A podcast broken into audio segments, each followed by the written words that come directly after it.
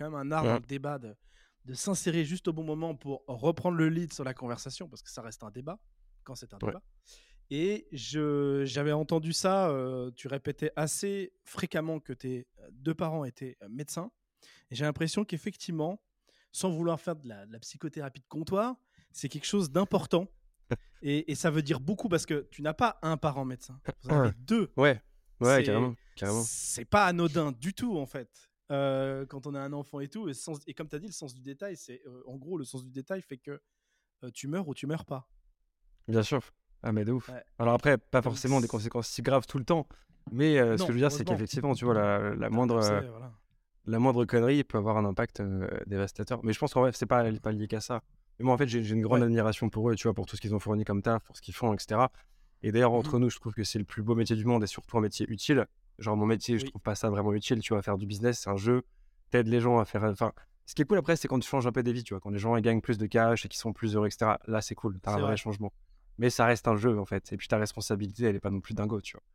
Donc pour moi, les métiers, euh, tout ce qui est autour de la médecine, c'est des métiers qui sont absolument formidables, tu vois. Et, euh, du coup, j'ai un profond respect pour tout le corps médical de manière globale. Ouais, tu vois, de fou. Donc, euh, donc c'est un métier impact en fait. ouais, exactement. Tu as un vrai impact et ça demande une rigueur incroyable tous les jours, tout le temps, au quotidien. Donc je trouve ça assez ouf, tu vois. Et, et je pense que bac, c'est peut-être comme moi, mais ça nous a vachement pas formaté, tu vois, mais en tout cas, ça te met dans des conditions. Conditionné peut-être. Ouais, exactement, exactement, clairement. Donc, euh, voilà. Non, non, mais là-dessus, euh, là-dessus, non, non, mais je, je... Euh, parce qu'en fait, quand je, moi, ça fait un, certain temps que je vous lis tous les deux. J'ai regardé certains podcasts, etc. ça se ressent beaucoup et dans un certain sens, je comprends totalement cette notion d'impact. En fait, tu as raison, par rapport à un médecin ou quelqu'un qui fait de la recherche, c'est vrai que c'est un peu insignifiant, enfin, ce qu'on fait. Enfin, moi, je trouve, hein, quand on essaie de replacer les choses. effectivement, alors quand tu fais gagner de l'argent à quelqu'un et que tu lui fais changer, enfin, une boîte, tu la fais grossir, ou, quelqu'un solo, vous en l'occurrence, c'est solo surtout en ce moment, euh, très axé sur, ce, sur cet angle-là. Euh, c'est vrai que c'est génial, mais euh, on oublie un truc qui est indispensable. c'est le premier truc, c'est la santé. Il n'y a pas de santé, il n'y a rien où il n'y a pas grand chose. C'est très compliqué. C'est sûr. Donc Bien je, sûr. je comprends totalement ce que tu veux dire quand tu dis que tu as cette admiration-là. Enfin, je pense que c'est des métiers de vocation. Hein. C'est comme pompier, c'est comme policier, certainement aussi. Euh, je veux dire, sauver des gens, les aider, ou enfin, quand on a un problème de santé, et ceux qui peut-être Carrément, écoutent, certains malheureusement l'ont peut-être déjà vécu. quand on arrive à trouver la solution à votre problème, je veux dire, vous êtes le plus heureux, quoi. Je veux dire, surtout quand ah, vous bien avez sûr. des maladies mais c'est dingue. Mais tu sais que sur chacune de mes boîtes, j'essaie d'avoir un impact. La première boîte que j'ai montée, qui était une vraie boîte, pas un petit projet rentable, c'était une application de coaching sportif. Et, et en gros, c'est le premier truc que j'ai trouvé qui était un mélange de ma passion et qui avait un impact sur le, la santé des gens. En gros, tu prenais des gens, tu leur refaisais une diète, tu leur faisais un programme d'entraînement, et au bout de 3, 4, 6 mois, ils perdaient du poids, ils prenaient du muscle en fonction de l'objectif, tu vois. Et tu avais un vrai impact. Et je l'ai vu sur pas mal de potes que j'ai accompagnés qui me disaient, mais en fait, j'ai repris confiance en moi, je me sens mieux. tu vois, tu avais un vrai impact. Donc, c'était mon premier truc. Je m'étais dit, je vais absolument avoir un impact. Du coup, j'avais mélangé ma passion du sport avec le côté, tu vois, impact et, business. Et, après, en fait, quand on a, quand on a monté le Sales Lab avec Max, on, avait un impact, tu vois. forcément, quand tu es sales d'une boîte ou head of sales et que ton équipe fait plus 20%, plus 30% de CA, tu es content, tu vois, c'est cool. Euh, et en fait, le, problème, c'est que le sales, euh, s'il faisait, je sais pas, 10, 15 cas par mois en plus de CA, il prenait 300 balles de commission, tu vois. Et donc, ça changeait pas sa vie. C'était pas, c'était pas une dinguerie, tu vois. Alors que quand on accompagnait les indépendants, qu'on a aussi accompagné sur le parcours du Sales Lab, euh, je parle d'un indépendant qui passe de 2 cas par mois de revenus à 4 cas, c'est pas grand chose, c'est facilement faisable, tu vois. Mais ça change sa vie, quoi.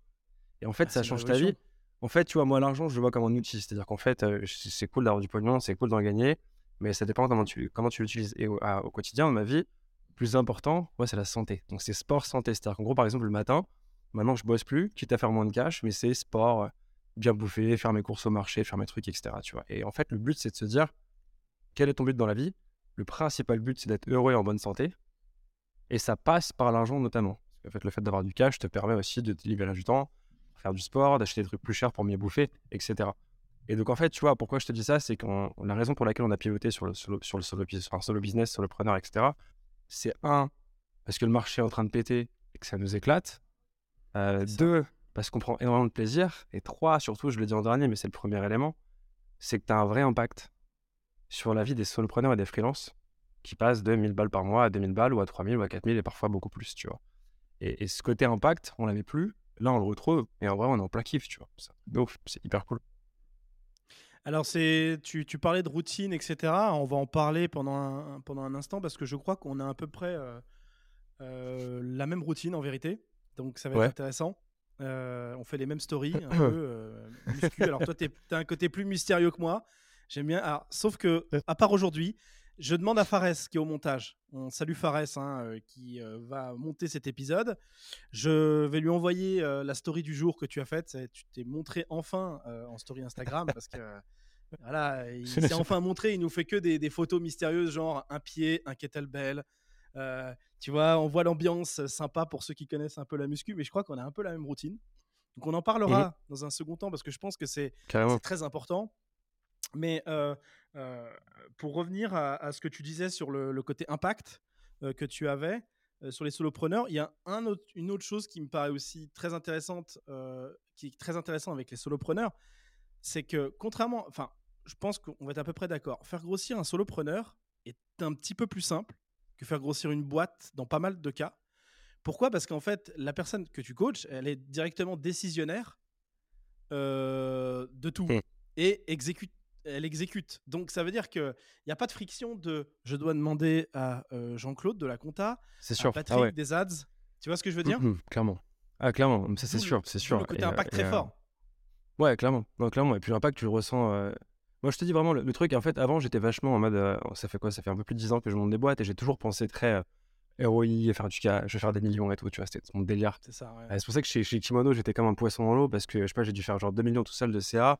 Avec la team, après, quand j'étais manager, on a dû faire 6 ou 7 millions. C'était comme des dingues. Et, euh, et, en fait, après, euh, j'ai pris du recul par rapport à ça. Mais je me suis dit, ok, c'est cool, tu vas faire un max de blé, mais euh, tu bosses 7 jours sur 7, 10 ou 12 heures par jour. Quel intérêt?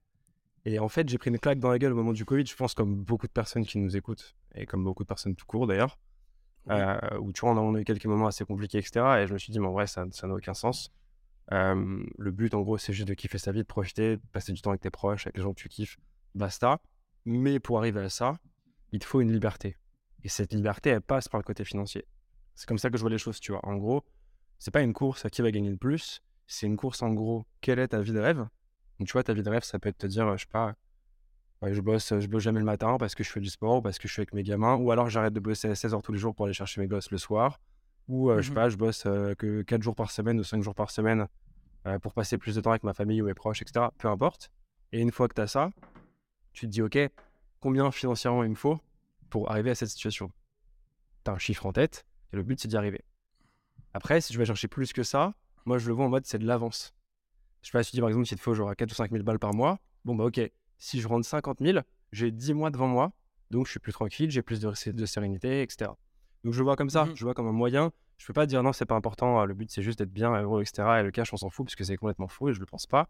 Mais en gros, euh, tu vois ça comme un moyen. Et surtout, euh, le gros avantage euh, du soloprenariat, mais après, j'en fais pas non plus l'apologie, mais c'est ce que j'aime, donc j'en parle avec passion, c'est que tu as une liberté quasi totale. Alors, tu n'es pas libre totalement parce que tu dépends de tes clients, tu dépends de tes projets, tu dépends de beaucoup de choses. Toujours. Tu dépends des, des algorithmes, etc. Mais tu as une liberté sur l'organisation de ton temps et surtout avec le temps, sur avec qui tu bosses et sur quoi tu bosses. Et ça, tu vois, quand on parle de sens, euh, c'est quand même chambé de te dire j'ai tel et tel sujet qui m'éclate, je veux bosser beaucoup plus. En mmh. fait, le, le, vrai game du solo du soloprenariat, je trouve, euh, et peut-être d'autres métiers, hein, mais je le vois comme ça en tout cas pour le soloprenariat, c'est de passer plus de temps à faire ce que tu kiffes et moins de temps à faire ce qui te fait chier. En résumé, c'est comme ça que je vois le truc.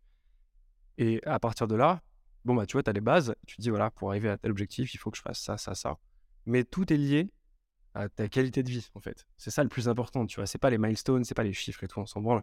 Ce qui est important, c'est ta qualité de vie in fine. C'est euh, est-ce que tu te lèves le matin avec le smile Est-ce que tu te couches le soir en mode serein? Alors, bien évidemment, il y a des moments de stress, forcément, et ta vie n'est jamais toute rose. Mais c'est cette notion de plaisir, tu vois. Et je trouve qu'en vrai, c'est le plus important. Euh, et tu te rends compte de ça quand tu, tu vieillis un peu, j'ai l'impression. Euh, oui. Donc, bref, après, chacun son chemin de vie, chacun ses objectifs, tu vois. Ou que tu mûris. Mûris. Ouais, potentiellement. Plus que vieillir. potentiellement. Mais je pense, je pense que même au-delà de la maturité, en vrai, parce que ça pourrait être un peu présomptueux, c'est une question de, chemin de vie perso, tu vois. C'est chacun fait ce qu'il aime. Il y a des gens qui kiffent ça, ils le font, tant mieux. Des gens qui préfèrent faire de la perf et qui s'éclatent par la perf, tant mieux. Sais, chacun son, objectif, tu vois. Euh, au-delà de ça, c'est que c'est marrant parce que beaucoup de gens ont se repère du Covid, les entrepreneurs comme, comme les solos ou comme des salariés tout simplement. Hein. Beaucoup de, de, Français. Moi en l'occurrence, je suis entre la Suisse et la France, il y a eu aussi ce même, ce même phénomène où les gens se sont vraiment... En fait, le, le, plus que le Covid, c'est les décisions qu'on a prises pour le Covid. Parce que faut, faut bien comprendre qu'il y a aussi une grande majorité de ce monde qui n'a pas du tout fonctionné comme nous occidentaux. Et il faut savoir que nous occidentaux, on peut se permettre de se poser ce genre de questions. Mmh et avoir ce genre de raisonnement parce que justement l'aspect économique l'aspect économique est, est, plus ou moins entre guillemets réglé et je pense que le, la réflexion que tu as tu peux aussi te permettre de l'avoir c'est pour ça que je ne dirais pas vieillir ou mûrir c'est aussi parce que bah, grâce à tes compétences et grâce à la manière dont tu as exécuté, bah, le, côté financier a vite, n'était vite plus un problème. Et donc, forcément, tu peux te permettre de te dire, bon, ma priorité, c'est ça. Mais en fait, en fait, si on réfléchit bien, il y a des gens à 40 ans, ils sont toujours dans le schéma inverse, mais en fait, parce qu'ils n'ont pas le choix. Ils mmh sont. bien sûr. Quand, quand, voilà, quand tu as la dalle, tu as la dalle. Et puis, tu dois manger, tu dois manger. Et encore, encore faut pas oublier, nous occidentaux, qu'il faut penser que le trois quarts du club ne peut pas penser comme ça. Ce n'est pas possible. Donc, mesurons sûr, notre chance on peut. Et en plus, ah, nous-mêmes, toi, dans, dans ton cas de figure, ou moi, dans mon cas de figure, on est encore aussi une exception parmi les occidentaux. Donc, c'est-à-dire qu'on est encore plus. Euh, euh, faut avoir de la gratitude, même si évidemment euh, ça s'est pas fait tout seul. Hein. Il y a du évidemment, travail derrière. Évidemment, bien sûr. Énormément de boulot, donc euh, voilà, c'est pas gratuit non plus. Et euh, moi, ce qui m'intéresse dans cette histoire du, du, Covid, parce que toi, tu, je, l'ai entendu justement dans cette interview dans Serial Entrepreneur, qu'est-ce qui t'a fait percuter finalement? Parce que, bon, tu as été stoppé un peu dans une partie du job. Je, sais pas, à l'époque, tu étais chez Kimono, tu pas solo ouais. Qu'est-ce qui a fait que ça t'a ouais, ça en fait qui t'a fait en fait ça t'a fait vraiment switcher, c'était un accélérateur pour toi? Bah en fait en vrai j'étais chez Kimono euh, euh, et, quand je suis arrivé chez Kimono, j'avais dit à, Olivier du coup qui était qui est CEO de Kimono, je lui avais dit écoute je pense que je vais rester deux ans à bombarder, mais après je remonterai une boîte. Et pendant le Covid ça faisait ça faisait deux ans, je sentais que c'était le moment de, switcher.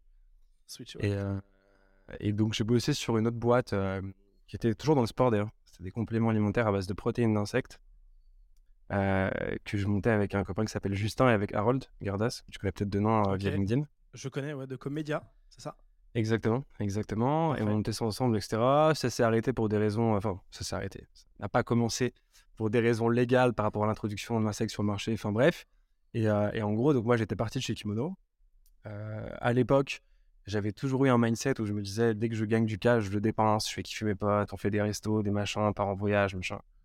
Donc j'étais à sec, parce que j'ai perdu du pognon avec ce projet qui s'est pas lancé. Et, euh, du coup, c'est ce que j'ai dans le podcast avec François, c'est que j'étais en mode, euh, j'avais plus de cash. Mais en fait, c'est simple. Il me restait 130 balles sur mon compte. En fait, j'ai jamais fait d'épargne et tout, ça me gonflait, je préférais kiffer, tu vois. Donc j'avais plus de cash du tout, il me restait 130 balles. Et je me suis dit, euh, là, j'ai un loyer à payer à la fin du mois. Il faut que je fasse du cash, en fait, tu vois. C'est vraiment le truc, genre, t'es au, pied du mur, t'es skin in the game comme jamais. Euh, sinon, euh, bah, j'ai plus d'appart, euh, enfin bref, tu vois. Et, et du coup, je savais que j'avais un bon réseau sur les sales, head of sales, CEO, etc. J'avais mmh des compétences sur la partie sales. Bah, je me suis dit, bah, tu sais quoi, on va faire une formation sales et d'accompagnement sales, on verra si ça prend. Et j'ai fait un post LinkedIn à l'époque sur mon ancien compte. Et ça a pris, je pense que j'ai eu de la chance. Un mélange de chance, d'opportunités, de réseau, de tout ce que tu veux. Je sais, je sais pas trop analyser le truc. Ouais, et timing good, c'est bon, c'est parti, et ça a cartonné enfin, dès le début. Ensuite, Max, mon frère, m'a rejoint. Lui, il était à Sciences Po à l'époque, il se faisait chier comme jamais, parce que c'était pas assez concret pour lui. et un jour, il m'appelle, il me dit, ben, viens, je veux voir ce que tu fais, etc. Donc, il vient, il bosse avec moi une journée, à la fin de la journée, il me dit, c'est bon, je me casse de Sciences Po, on bosse ensemble. En gros, ça se fait comme ça, tu vois. Et euh, de ouais, tout bêtement, mais vraiment euh, Mais c'est la première fois, en fait, c'était la première boîte ultra rentable sans business plan à chaque fois, je me prenais le choix à faire des business plans et des machins et des projections à 5 ans alors que tu sais même pas dans 5 jours ce qui va se passer, tu vois. Et c'est voir des invests pour lever du pognon et tout. Tu sais, ouais, t'inquiète, mon projet, il est dingo. euh. Alors, tu levais un peu de thunes et après, tu fais, enfin, bref, c'était un peu n'importe quoi. Et là, c'était un projet où c'était, bah, tu vois, tu sais, la formation et l'accompagnement, tu connais l'histoire, c'est 95% de marge, 96%. euh, et tu as un impact tout de suite. Enfin, tu vois, tu peux la mettre en pratique tout de suite. Donc, bref, donc on s'est lancé comme ça. Mais c'était pas. euh, En fait, c'est pas une réflexion qui s'est faite genre via, via le Covid. Je savais déjà avant que j'allais remonter une boîte, c'était sûr. Le seul truc du Covid, c'était euh, reprendre le contrôle de ta vie, tu vois, et pas être en mode je cours après des chimères, je cours après du pognon, je cours après des choses matérielles, je cours après des, des résultats, des trucs bizarres, et puis le fait de voir plein de gens tout le temps, être un peu extravagant dans, la- dans les relations, etc. Je sais pas, j'ai un peu Ouais, vrillé au moment du Covid et je me suis dit là, c'est bon, j'en ai marre. Je limite, euh, tu sais, t'as un truc, je vois ça en ce moment sur, euh, sur TikTok, ça me fait marrer. Les mecs ils disent genre become a ghost. Alors, tu tu, tu es un fantôme pendant six mois. Tu charbonnes et tu reviens six mois après et là tu, tu fais un petit tri. euh, et j'ai fait un peu un truc comme ça, tu vois, en mode euh, Ouais. fantôme, te recentrer sur euh, ta famille, tes amis proches, etc. Et, euh, et voilà. Et après en fait tu, tu reprends, euh, tu reprends goût à la vie, mais une vraie vie euh, posée. Alors c'est toujours une vie un peu à 2000 à l'heure parce que tu as plein de projets et plein de trucs en tête. Mais Bien tu sûr. gardes l'essentiel, tu vois, bien dormir, t'entraîner, voir tes proches, passer du temps avec eux, euh, nourrir ta curiosité, lire des Tu t'es bouquins. recentré, quoi, en fait. Tu t'es Ouais, recentré, tu... En fait, le. Covid a été un catalyseur. c'est, à mon avis, un accélérateur pour pas mal. Je pense que cette réflexion, tu aurais- tu l'aurais peut-être eu un tout petit peu plus tard, ou tu Ouais, aurais peut-être euh, t'es pris le- le- la tête dans le guidon. Là, on t'a forcé, on t'a stoppé net. Donc, forcément, euh, on se retrouve euh, avec soi-même, ou pour certains, avec leur femme, et puis ils divorcent, ou enfin voilà, hein, c'est pas. Voilà, non, mais c'est vrai, il y en a eu plein euh, des cas, mais tu sais, c'est comme le complexe du marin. Alors, c'est quelque chose qui est de moins en moins valable, mais euh, du marin ou du militaire, c'est-à-dire euh, dans un couple où il y a un marin, en fait, ça dure 30 ans, mais ouais, c'est très simple parce que le mec est jamais là. Donc, en fait, Ouais. enfin, c'est Mm. très simple. Je, je schématise, mais ça, ça provoque évidemment moins de friction, il n'est pas là. Et donc, il y a une espèce d'admiration par l'absence, euh, la peur, et, bon, bref, tout plein de choses. Puis quand le mec revient, puis c'est la retraite, bah, il y avait énormément de marins qui se séparaient, mais parce qu'en fait, tout simplement, euh, on est confronté euh, euh, directement aux choses concrètes. Le. Covid, je crois que ça, ouais, à l'autre. Et donc, le Covid, on est enfermé en télétravail avec les, les enfants ou pas. Et on se rend compte, mais en fait, je suis avec toi, mais voilà. Et toi, tu t'es peut-être posé la même question, mais sur ta propre vie et ta propre existence. Mais ouais, assez, euh, non, mais tu sais que en vrai, au-delà de ça, de manière Avec toi-même, tu vois. c'est- non, mais c'est surtout la question, de, la question de te dire, euh, euh, la vie elle peut être hyper courte et c'est hyper ballot, tu vois. Mais en fait, tant que tu prends pas quelques trucs dans la gueule, tu te rends pas compte et tu te dis ok, la vie elle est courte, mais sûr. fous, je continue à faire mes trucs. Et après, tu, tu réalises quand même quelques trucs et tu te dis mais ouais, genre, je sais pas, il peut se passer n'importe quoi demain. Et Ouais, qu'est-ce que j'aurais retenu, qu'est-ce que j'aurais fait? Tu vois, en gros, j'aime bien me dire le soir quand je me couche, est-ce que si potentiellement c'était ma dernière journée, je serais en mode on kiffe, tu vois, en mode ouais, j'ai fait ce que j'avais à faire. J'ai pris du plaisir, j'ai vu des gens qui m'ont fait kiffer, j'ai bossé sur des sujets qui m'éclatent. Alors forcément, euh, tu fais jamais que des trucs cool, tu vois, t'as forcément des trucs chiants. Mais le sujet, c'est plus de dire, euh, tu sais pas ce qui peut se passer demain. Et au lieu de penser fait. toujours à après, qu'est-ce que t'auras après? Et après, j'aurai une plus grande baraque et machin, et puis il y aurait plus de cash, plus de boîtes, et je ferai plus de voyages, plus de trucs. C'est ok. Mais maintenant, tout de suite, qu'est-ce que tu peux faire qui te fait kiffer, tu vois? Est-ce que tu as des moyens en gros, des choses, des petits euh, short wins, tu vois, qui te permettent de gagner tout de suite, d'être heureux et de kiffer? Au lieu de passer ton temps à te, te projeter. euh. Mais en fait, quand tu regardes bien, souvent, la plupart des. euh, je vais utiliser un mot barbare, mais des névroses que tu as qui sont personnelles, c'est soit lié à ton passé, soit lié à ton futur. C'est jamais ton présent, en fait, tu vois. C'est tu ressasses le passé, ça te gonfle, tu regrettes, etc. Ou tu dis, bah tiens, plus tard, j'aurai ça, et quand j'aurai ça, ce sera mieux, etc. Et un jour, je suis tombé sur, euh, sur un- une phrase euh, d'Alex Hormozy, mais je crois qu'il l'a piqué à Naval d'ailleurs. Et il disait en gros un, un- un désir, c'est un contrat que tu fais avec toi-même d'être malheureux Mhm. jusqu'à ce que tu obtiennes la chose que tu désires. Quand j'ai écouté ça, enfin quand j'ai entendu ça, je me suis dit putain, mais en fait c'est exactement ça. Et à force de tout désirer, tout vouloir, bah t'es toujours malheureux en fait, tu vois. Tu passes ton temps à poursuivre des choses. Et en plus, ce qui se passe, c'est que c'est une sorte de, de roue, tu vois. C'est qu'en fait, tu vas, tu veux absolument un truc. Une fois que tu l'as, ça te fait chier, tu te balances. C'est ça notre problème en fait en ce moment à notre génération et même à beaucoup de gens, je pense, c'est que tu veux quelque chose, quand tu l'as, tu le dégages. Et je vois, en vrai, c'est con, mais c'est pareil, je le vois avec des potes dans les relations amoureuses, au début, en mode dating, etc. C'est tu veux absolument te mettre en couple avec tel mec, tel nana, tu vois. Et donc, il y a tout un truc de séduction en jeu, etc. Une fois que les gens ils ont ce qu'ils veulent, hop, ils en ont marre, ils passent à autre chose, ils se remettent sur Tinder, ils swipe. Et j'ai l'impression que cette conception, sais, on, voit à la limite les, relations en mode euh, marchande, tu vois. En fait, on, tout est une société de consommation à, tous les niveaux, tu vois. Et je trouve que c'est con, parce que justement, tu perds euh, le, vrai sens des choses, tu, tu cours toujours après, tu n'es jamais satisfait. Et finalement, en fait, c'est une course infinie qui t'épuise, qui te rend jamais heureux. Et donc, le, vrai game, sans faire le, vieux sage à deux balles, tu vois, c'est de te dire euh, est-ce que j'ai des moments. Euh, tu sais, tout à l'heure, tu parlais de gratitude, tu vois, où je me dis en fait, j'ai quand même de la chance d'avoir ce que j'ai. Oui, j'ai bossé pour, oui, machin, ok, mais j'ai quand même de la chance d'avoir ça. J'en profite et je kiffe. Au lieu de te dire, ouais, j'ai ça, mais ce serait bien quand même après d'avoir ça. tu vois ce que je veux dire? Je trouve que c'est une course qui est complètement débile et, euh, et qui est. mais je, le fais encore hein, sur certains sujets, tu vois. Mais qui, est très. Il faut en avoir un peu. je, pense, je pense que c'est toute une question d'équilibre. Tout est question d'équilibre.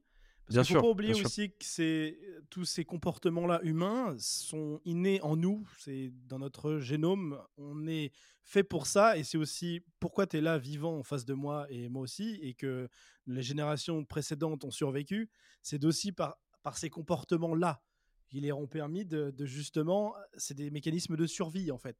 Quand, Bien sûr. Euh, si je prenais juste le mécanisme des relations et que tu parlais même du cash, même, euh, parce que souvent euh, il y a une histoire de entre guillemets de ressources. Euh, il y a peut-être aussi chez certains dans le désir, je sais pas, de séduire euh, sans cesse. En fait, c'est un vieux mécanisme, euh, alors très trivial, et maintenant on arrive, qui rend pas forcément heureux d'ailleurs, de, je sais pas, nos ancêtres, il y a des millions d'années, bah, il fallait se reproduire parce que quand il y avait 10 enfants qui naissaient, il y en avait 9 qui mouraient.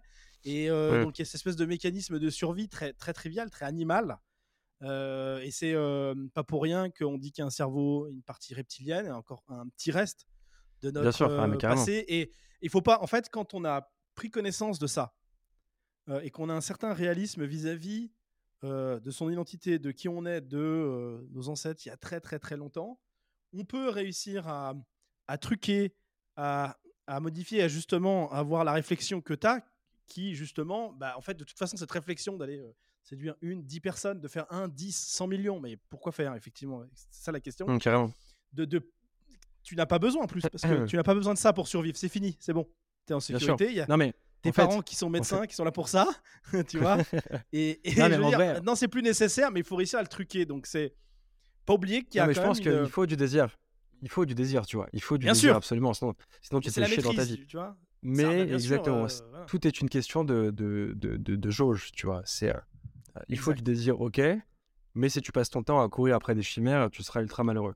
À l'inverse, si tu n'as aucun désir, je pense que tu te fais terriblement chier dans ta vie, tu vois. Ah bah, Donc il faut. Et puis pareil, en fait, je vois pas la vie de manière linéaire, tu vois. C'est des hauts des bas. tu vas plein de trucs, après t'en veux moins, et, ça bouge. Mais ce que je veux dire par là, c'est que j'ai le sentiment, le, enfin, le truc que je trouve un peu relou et regrettable, c'est qu'on est dans une course, tu vois, continue à, plus d'accumulation de biens matériels. Alors, je sais qu'il y a un truc aussi avant le Covid qui a un peu changé ma vie, c'était euh, euh, euh, le, documentaire La Minimalisme, sur le minimalisme en gros, par deux gars dont j'ai oublié le nom, donc je vais pas tenter de les écorcher. Mais en gros, c'était le premier truc où je me suis dit, ok, en fait, on a plein de possessions matérielles qui servent à rien pour la plupart. viens, on commence à réfléchir de manière plus minimaliste, c'est-à-dire pas il me faut juste deux paires de chaussettes et trois cuillères pour vivre, mais j'ai des choses dont j'ai besoin de manière utilitaire pour vivre, et j'ai des choses qui m'apportent du bonheur. C'est-à-dire qu'en gros, par exemple, ma vie, je suis très minimaliste sur les objets, mais j'achète quand même des objets, parfois chers, parce que ça m'apporte du bonheur, tu vois.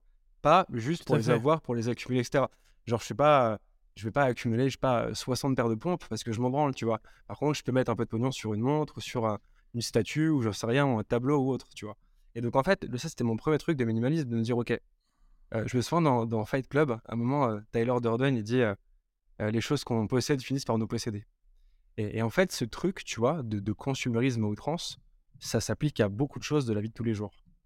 En fait, le truc, c'est de te dire Je veux quelques possessions, quelque chose qui m'apporte de la valeur, et c'est pareil dans tes relations.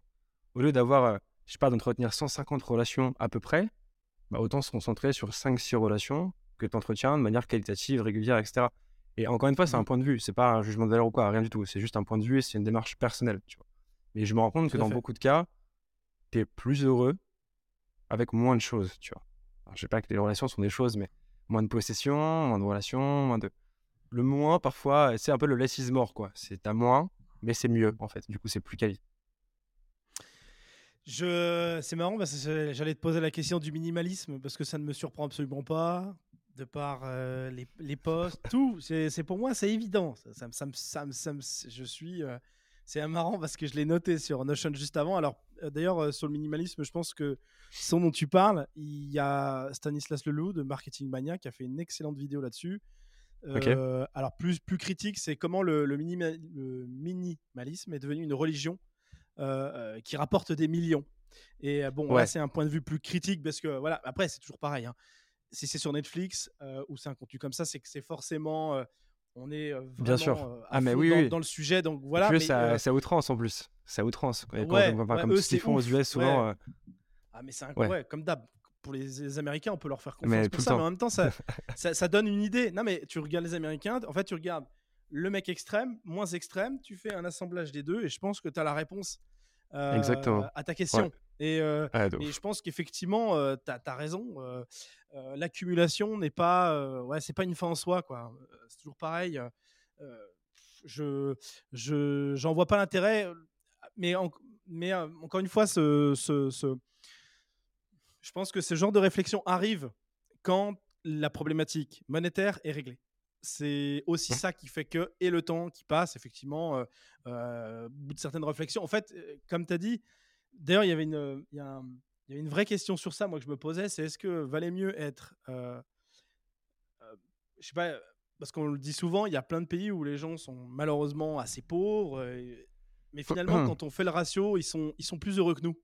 Et je pense que ça, ça doit vraiment nous interroger. Quand vous avez un pays comme la France, qui est plus la cinquième, malheureusement, mais septième, peut-être sixième puissance mondiale, et qu'on a un record sur les anxiolytiques, je trouve que c'est le meilleur argument pour dire que l'argent, euh, n'est pas la solution à tout. Et pour moi, c'est la preuve ultime. C'est que euh, foncièrement, euh, les gens les plus malheureux de ce monde, alors qu'ils devraient pas l'être, selon les, les, gens qui sont plus pauvres, c'est les gens plus pauvres qui disent ça, mais parce qu'ils savent pas mmh. encore. Quand ils atteindront le fameux milestone où ils se diront Ah, tiens, super, j'ai 10 000 balles. Mais en fait, c'est. Pardon, excusez-moi, je vais être vulgaire. Mais c'est de la merde, en fait, par rapport à ce que je pensais. Je me disais que c'était un truc de fou. Puis en fait, c'est. Alors, c'est vachement bien, j'ai un certain confort. Alors, peut-être de 1000 à 10 000 euros, c'est super. Mais il y a toujours une étape où tu as 10, tu veux passer à 15 ou à 20. Je, ton bonheur ne pas de 25%. tu vois, Bien sûr, non, non, mais en fait, bah, d'ailleurs, je crois qu'il y, a une étude qui a été faite et, euh, qui estime qu'à partir de. Euh, je crois que c'était alors c'est un dollar, donc 80 000, 80 000 ou 100 000 dollars par mois. Euh, par an, pardon, par, par an, pardon. 80 000 ou 100 000 dollars par an. Ton bonheur n'augmente plus de manière. Tu vois, donc au début, tu as une vraie courbe d'augmentation du bonheur perçu. Alors encore une fois, ces études, je les prends toujours avec des pincettes parce que qu'est-ce que le bonheur, comment c'est mesuré, chez qui, est-ce que culturellement c'est différent? Voilà. Mais en fait, pour moi, tu reprends la pyramide de Maslow. Tu vois, tu te dis en fait au début, c'était besoin par palier quoi. Euh, au début, tu veux juste euh, euh, bouffer, faire bouffer ta famille, être en bonne santé. Point barre. Une fois que tu as ça, tu veux exactement. Après, tu veux un petit peu plus, etc. Et puis petit à petit, tu commences à vouloir te réaliser. Enfin, tu sais, tu pars sur, sur d'autres types de considérations. Mais le vrai problème qu'on a, c'est que, tu sais, tu as un truc qui s'appelle la lifestyle inflation. Et, en gros, la lifestyle inflation, c'est qu'en fait, ton train de vie va augmenter en même temps que ton revenu. C'est-à-dire que tu gagnes 2000 balles par mois, tu vas passer à 3000 balles, tu vas les cramer. Tu vas passer à 4000, tu vas les cramer. 5000, tu vas les cramer. les gens vont te dire, mais c'est impossible, comment tu veux cramer 5 Bien sûr que si. Qu'est-ce que je fais en vrai Plus tu gagnes, plus tu dépenses. Ok? Et donc, du coup, déconcertante tu toujours pas satisfait parce que tu veux encore plus. Et en fait, ce qui va se passer, c'est quand tu vas commencer à faire des gros revenus, tu vas fréquenter des gens qui ont des gros revenus, donc qui ont des grosses dépenses, pour faire pareil parce que c'est un truc social aussi. Tu vas. Et donc, en fait, finalement, c'est la même course, tu vois. Alors que le jeu, qui est intéressant, c'est de te dire, OK, combien il me faut pour être heureux et bien, tu vois? À partir de là, tu as un montant que tu définis mensuel. Ça dépend si tu es solo, si tu as une femme ou un mec ou, ou des gosses, ou peu importe. Une fois que tu as ça, tu peux te dire, OK, si je fais 5 fois ça dans le mois, eh ben, j'ai 5 mois d'avance. Donc en fait, je m'achète de la sérénité. Au lieu de m'acheter des mmh trucs en plus, je m'achète de la sérénité, tu vois. Et je sais que mmh si le mois d'après, je fais de la merde, surtout si tu es solopreneur ou indépendant et que tu n'as pas les mêmes revenus tous les mois, tu t'en fous. Exact. Parce que as... Alors que si tu te dis, je crame tout, mais je sais parce que je l'ai fait. Le premier mois que j'ai fait, j'ai fait vraiment un record, un mois énorme, j'ai tout cramé quasiment dans le mois. Et le premier truc que je me suis dit, alors oui, forcément, bah, j'ai pris du plaisir sur le coup, c'était cool, mais c'est une dopamine bon marché, tu vois. C'est une dopamine qui monte et qui redescend direct. C'est pas un truc. Alors oui, il y avait quelques achats, bah, t'en profites tous les jours, donc c'est cool, tu vois. Mais ce que je veux dire, c'est qu'après le mois d'après, tu te dis, mais en fait, je suis absolument débile. Parce que j'ai fait un mois énorme. Mais là, je suis à nouveau dans la sauce parce que j'ai cramé tout ce que j'avais. Donc, petit à petit, ta réflexion se fait. Et voilà, tu te dis, moi, je vois ce truc, c'est tu t'achètes du temps, ton temps libre, en fait, ton temps, c'est ce qu'il y a de plus précieux, et tu t'achètes de la sérénité. Et à partir de là, après, tu peux t'amuser, euh, tu vois. Mais tant que tu n'as pas ça, tu n'as pas du temps libre et de la sérénité, pour moi, ça sert à rien de commencer à acheter des trucs hors de prix euh, et à cramer un, sans cesse d'eau. Je pense que c'est ça le vrai pépin, c'est de se dire où est ma limite, tu vois. Euh, et, et, je dis pas d'avoir une vie de, de, moine, tu vois. Tu te dis, je dépense que, je sais pas, 2000 balles par mois, mais si tu peux dépenser plus, tu dépenses plus. Mais dis-toi, je veux que ça me rende heureux. Tu sais, ce truc du minimalisme, euh, dans, dans, le reportage, c'est à l'extrême. C'est genre, en gros, il faut rien posséder. Moi, je le, je le revois un peu à ma sauce en me disant rien posséder qui ne t'apporte pas de valeur et de bonheur. Si c'est un truc que tu achètes qui va te faire kiffer tous les jours, mais en fait, achète-le. Si tu as les moyens, go, tu vois. Mais si c'est l'acheter pour le foutre dans un coin et dire, ok, c'est bon, j'accumule des richesses, super. Le, plus riche, le plus riche du cimetière, tu vois. C'est toujours le, même délire, quoi. Donc, euh, nous voilà un peu mon point de vue par rapport à ça, euh, sur la question du revenu et de l'augmentation. Non, mais je pense que c'est important euh, d'un moment de se dire bon, quand j'ai ce palier-là, tout va bien. Je peux faire plus si, bien sûr, ça ne dégrade pas ma, ma qualité de vie. Tu vois Mais si je fais ce chiffre-là, c'est OK, quoi. Tout va bien. ça me va. et, de ne pas avoir effectivement cette espèce de, de névrose, effectivement où en fait, tu es comme, dans une, comme un hamster dans une roue, et en fait, tu ne t'arrêtes jamais. Et donc, au final, bah, effectivement, tu pourrais devenir très très riche. Et encore, c'est même pas sûr. Je suis même pas convaincu de ça, parce que je pense qu'il y a aussi beaucoup de gens qui, en ne se posant plus la question et en, étant atteint, en ayant atteint un certain niveau, peuvent faire des super records. parce que justement, ils, ils se prennent plus la tête. On n'est plus en mode je dois délivrer quelque chose pour générer de l'argent. C'est je dois délivrer quelque chose qui me fait plaisir, qui fait kiffer. Donc, par essence, la courbe euh, monétaire, elle peut augmenter, a beaucoup plus de chances d'augmenter. Alors que finalement, c'est dans cette espèce de course euh, infernale euh, sur l'argent, bah, t'es même pas sûr, je suis même pas sûr que tu as plus de chances de. Tu vois, et donc, tu vois, finalement, c'est marrant parce que es, on dirait vraiment, tu es, super aligné. là, vous êtes encore plus orienté sur les solopreneurs dans votre communication. Je, je le remarque vraiment c'est que finalement, c'est c'est là où en fait, tu es en train d'optimiser le plus possible pour avoir de l'impact dans, tout, enfin, dans tous les sens du terme. Ta vie personnelle, carrément, dans ce que tu génères pour les autres, tout est. et moi, je trouve ça. je trouve ça. Je ne l'avais pas vu sous ce prisme-là, donc c'est c'est c'est bah, effectivement. tu sais, en, vrai, il y, a trois sujets dans ce que tu dis. En fait, le premier sujet sur notre choix, c'est le marché le marché est en train de péter. Donc c'est une raison business, première raison. Deuxième raison, c'est l'impact. Euh, je les classe pas par ordre, hein, je mets les trois à la suite.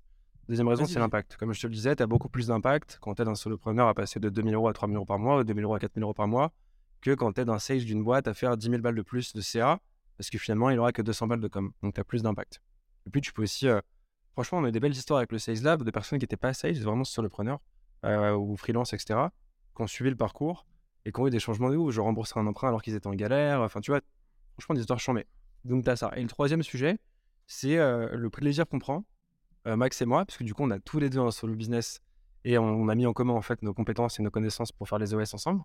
Mais c'est le plaisir que tu prends, un, à créer des produits, deux, à créer du contenu. Nous, notre démarche, c'est le fameux building public. Donc, en gros, on teste plein de trucs, on documente tout et on explique sur quoi on se plante, ce qu'on réussit, pourquoi on le réussit, comment on le fait, etc.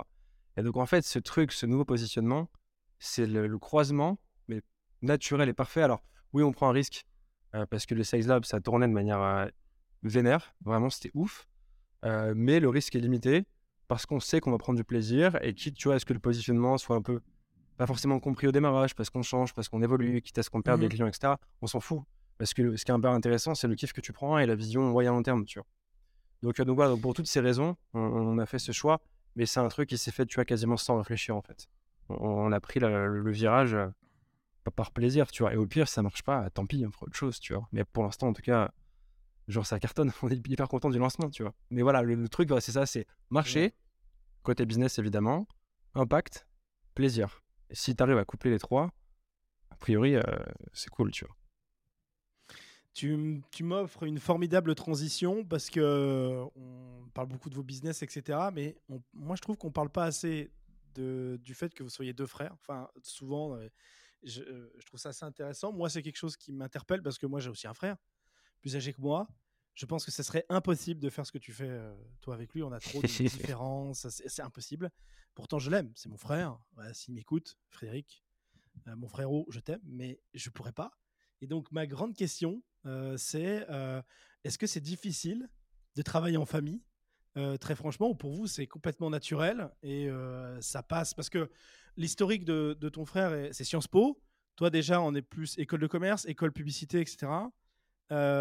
et comment, alors on a compris précédemment, tu l'as dit, comment vous en êtes arrivé à, à ce moment-là, vous travaillez ensemble, mais c'est pas difficile des fois, franchement, ou c'est génial Non, en fait, je pense, que, je pense que ça peut être très difficile, mais c'est une question de, de caractère. Et, et, en fait, on est assez complémentaires. On est assez complémentaires. Moi, je suis du genre à partir au vrille, à être vraiment mes journées, tu vois, c'est des hauts, des bas, mais constant. C'est un putain de grand 8, tu vois systématiquement. Et, ce qui fait qu'en fait, dès qu'il y a un nouveau, un nouveau sujet, euh, j'ai tendance à partir au vrille, tu vois. Mais avoir du coup cet excès d'envie qui va permettre du coup de transmettre l'énergie et parfois de faire en sorte que les projets réussissent, etc.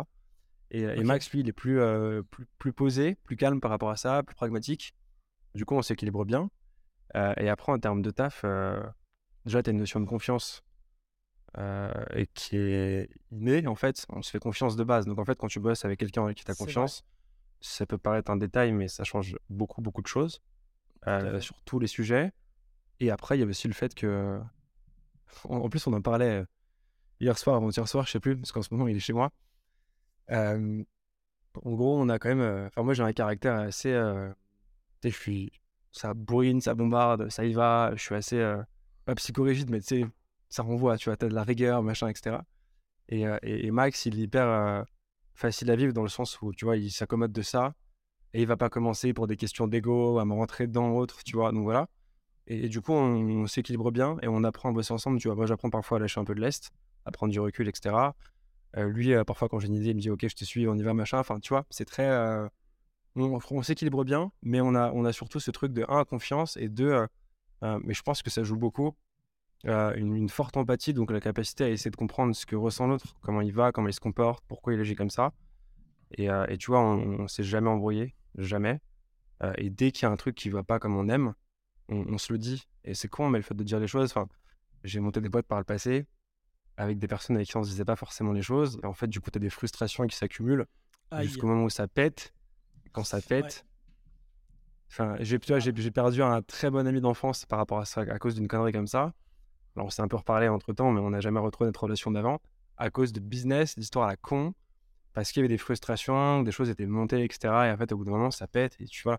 Donc, faut aussi, je pense, euh, en, résumé, euh, après, je pense que c'est propre à chacun, mais tu as un, la notion de confiance, euh, deux, la notion d'empathie, et trois, il faut être aligné sur la rigueur de taf. C'est-à-dire que moi, bosser avec quelqu'un pas déterminé, euh, qui, qui, dort et tout, ça, ça me tend, quoi. C'est pas possible, tu vois. Et, ah euh, en fait, Max, Max, Max c'est un bosseur, tu vois. À l'époque du Sales Lab, je lui dis, euh, moi, il faut qu'on fasse un site comme on fait, machin. Et, et, je sais pas, le week-end se passe, et le lundi matin, il me dit, c'est bon, j'ai développé le site sur Webflow qu'il connaissait pas. Genre, il a pris en deux jours à faire le truc, il avait pendu le site, les automatisations, il connaissait pas Zapier, etc. Il a tout fait, tu vois. Et, je, et je me suis dit, putain de merde, genre en vrai, si vraiment on bosse intelligemment, on peut être des machines d'exécution. Et souvent, c'est ce qui fait la différence dans plein de projets. C'est que les gens ont des super idées, mais si t'as pas l'exécution qui va derrière, tu sais, une, idée moyenne avec une très bonne exécution aura toujours plus de perf qu'une idée révolutionnaire avec une exécution pourrie. Euh, J'ai fait parler très vite, mais en gros, euh, en gros, idée moyenne, euh, super exécution, ça marche très bien. Idée révolutionnaire, exécution dégueulasse, ça marche pas, en résumé. Je le fais pour que ce soit shortable. On va demander à ChatGPT de résumer ta pensée bientôt. Euh, c'est marrant parce que tu parles de. Donc, du coup, tu t'as donné pas mal de règles. Enfin, de principe, on va dire, de piliers qu'il faudrait respecter pour que ça passe. Il y a une forte question de caractère et de compatibilité, je pense, qui fait que, en fait, ça passe. C'est une espèce de yin et de yang. C'est marrant parce que, donc moi, je n'ai pas ça avec euh, mon frère, par exemple, pour parler un peu de moi, mais j'ai ça avec euh, Mason, celui qui m'accompagne depuis euh, un certain nombre d'années, pour Digitalisme, l'agence web, ou là, pour une nouvelle verticale qu'on est en train de lancer tous les deux qui s'appelle FlexDev. C'est que c'est, j'ai un peu la même chose que toi. Moi, je suis un peu un excité du bocal. Et je, ça va. émotionnellement, j'ai l'honnêteté de dire que je suis un peu plus, tu vois, avec des variations un ah peu au bas, au bas. Mmh. Et c'est hyper important d'avoir en face quelqu'un qui est lui beaucoup plus stable. Et qui tempère. ouais, qui te tempère et qui. C'est-à-dire que moi, des fois, ma raison, c'est je l'ai plus et je la transfère à Mason. Et je consulte Mason, je lui dis écoute, est-ce que là j'ai abusé quand il y a un conflit avec un. Ça peut arriver malheureusement dans des rares cas avec un client, avec un collaborateur, etc. Tu renvoies les screenshots d'une conversation, tu... il a entendu les messages audio, tu dis mais c'est moi qui déconne ou, euh, ou c'est lui euh, euh, Voilà. Et en fait, comme tu sais que lui, il est beaucoup plus tempéré, beaucoup plus calme, très souvent, quand il te dit non, non, mais t'as pas exagéré, t'as bien raison, ou inversement, non, mais lui, laisse tomber il a ça, ça, ça. Il est très calme, très pragmatique. Là où moi, je vais être dans l'émotion et euh, je vais pas réfléchir. Puis lui, il va trouver des, des trucs. Mais t'as vu qu'il hum. avait dit ça et qu'il a dit ceci. Donc voilà, tranquille quoi. Et ça redescend. et je pense que là, ça peut fonctionner parce que si ces deux égaux trop forts, trop de caractère, euh, ça ne passera pas. Au bout d'un moment, et chacun va vouloir passer sur l'autre, c'est impossible. Quoi. D'ailleurs, tu, tu, le dis, tu vois, et en fait, le sujet de l'ego, même si je pense, même si tu as le même caractère, Enfin, il y a même, pardon, si tu as des caractères complémentaires, le sujet de l'ego, il est primordial. Oui. Parce qu'en fait, tu vois, euh, et je pense que d'ailleurs, euh, non, tu me diras, ça, peut être pire dans, le cas de deux gros caractères et deux, euh, deux personnes émotionnellement très, tu vois, qui, qui, se laissent aller. Mais ce que je veux dire par là, c'est que le sujet de l'ego, c'est le plus important. En fait, est-ce que tu veux avoir raison ou est-ce que tu veux gagner, quoi? C'est ça le truc, tu vois. En fait, tu, tu montes une boîte euh, ou tu as un projet, peu importe. Le projet, tu dois l'emmener du point A au point B. Et pour aller du point A au point B, tu as différents raisonnements qui vont s'opposer, qui vont se confronter. C'est est-ce que tu te dis non, je veux absolument que mon opinion passe pour avoir raison, quitte à te planter? Ou est-ce que tu es prêt à dire, en fait, non, j'avoue que j'ai tort Ou ton, ton option est meilleure Ok, on y va. Et très souvent, mais vraiment très, très, très souvent, et je le vois parce que j'accompagne beaucoup de personnes coaching donc, soit des solopreneurs, soit des personnes qui bossent à deux, parfois en famille d'ailleurs. Et souvent, tu as ce truc de ouais, mais c'est mon idée, je la défends coûte que coûte, même si en chemin, je me rends compte que je me plante. Juste par ego, tu vois. Et donc, en fait, ça t'amène à des situations abracadabrantesques où vraiment c'est nimp, tu vois. C'est-à-dire qu'en fait, le résultat n'est pas atteint, mais euh, chacun reste sur ses positions et ça mène à des situations de, conflit, tu vois. Donc, je pense que le sujet de l'ego, il est hyper important. C'est de te dire, euh, ok, j'ai mon caractère, tu vois, je me laisse pas marcher dessus, mais savoir prendre du recul, tu vois, et te dire, ok, là, là, t'as raison, là, j'ai tort, ou là, ton option est mieux, ou j'ai un doute, mais tu sais quoi, on teste, et on voit, sans jugement de valeur, tu vois, sans dire après, tu vois, je t'avais dit, mmh je t'avais dit que t'étais une merde, que ton idée, elle était pourrie, tu vois, c'est te dire, ok, on a essayé ton truc, ça a pas marché, et c'est le mien, ou alors ça a marché, tant mieux, j'ai raison de te croire, tu vois. Pas être jusqu'au boutiste, quoi, en fait. C'est euh, pas laisser l'ego te, Mais je, je, ouais, ouais, non, mais euh, c'est Et puis, je pense qu'aussi, c'est important de dire à l'autre quand on se trompe, surtout quand on a un fort caractère, parce que pour qu'on accepte justement des fois euh, les excès, il faut qu'il y ait des moments où, dans l'excès inverse, justement, qu'on s'est trompé, on, le dit et on le, on le verbalise très clairement. Bien sûr. Parce que comme ça, la, la, personne qui, entre guillemets, peut subir ça à des moments donnés, puisse dire, bon, euh, je le connais, il va se calmer, puis après il va s'excuser et, tout va rentrer dans l'ordre. Moi, je pense que c'est le plus important. Dans ce genre de cas, on peut être excessif, on peut avoir euh, un caractère fort. Et c'est important hein, pour du management, pour l'idée. Euh, moi, souvent, dans la boîte, parce qu'on a plus d'une dizaine de personnes qui travaillent dans, dans, toutes les verticales, je veux dire, évidemment, il faut, avoir du, il faut avoir aussi des tempéraments forts pour que les gens se sentent l'idée. Ils n'ont pas envie d'avoir quelqu'un qui soit Bien trop, sûr. trop fluette. Mais voilà, de, je trouve que c'est très important la puissance de, dire je me suis trompé, je m'excuse. Euh, et d'avoir ce recul, moi, c'est vraiment un des trucs qui me fait le plus peur. C'est les gens qui avancent dans le temps et qui deviennent de plus en plus aigris et qui se rendent pas compte eux-mêmes euh, qu'ils sont une caricature, qu'ils sont jusqu'au boutiste et à quel point c'est toxique pour eux, ça les tue, ça les, c'est du poison en fait à l'intérieur d'eux-mêmes, ça les, ça les rend, euh, ça les rend agressifs, ce qui ne sont pas. Euh, dans le nombre de gens. c'est exactement ça. C'est exactement ça. Tu creuses un peu et tu te rends compte que c'est des amours. C'est exactement pareil. Bien sûr. je pense que les, les, gens aigris, euh, les gens aigris, c'est des ah gens qui sont pas foncièrement méchants et qui sont juste bourrés d'incertitudes et qui se défendent comme ils peuvent. C'est une sorte de protection naturelle, tu vois. Je suis pas du genre, tu vois, il y a plein de personnes qui ont des caractères bizarres, enfin que je trouve bizarres en tout cas, tu vois, ou des personnes même, même, les, même ma relation, haters, tu vois, les gens qui viennent te fumer sous tes posts, etc et t'insulter pour rien et t'en mettre plein la gueule, j'ai, euh, j'irai pas jusqu'à dire que j'ai de l'empathie, tu vois, en mode ah ouais, c'est que les pauvres ils doivent être mal. Parce que je le pense pas, ça me fait chier, j'ai envie de leur dire je vous emmerde en fait, tu vois.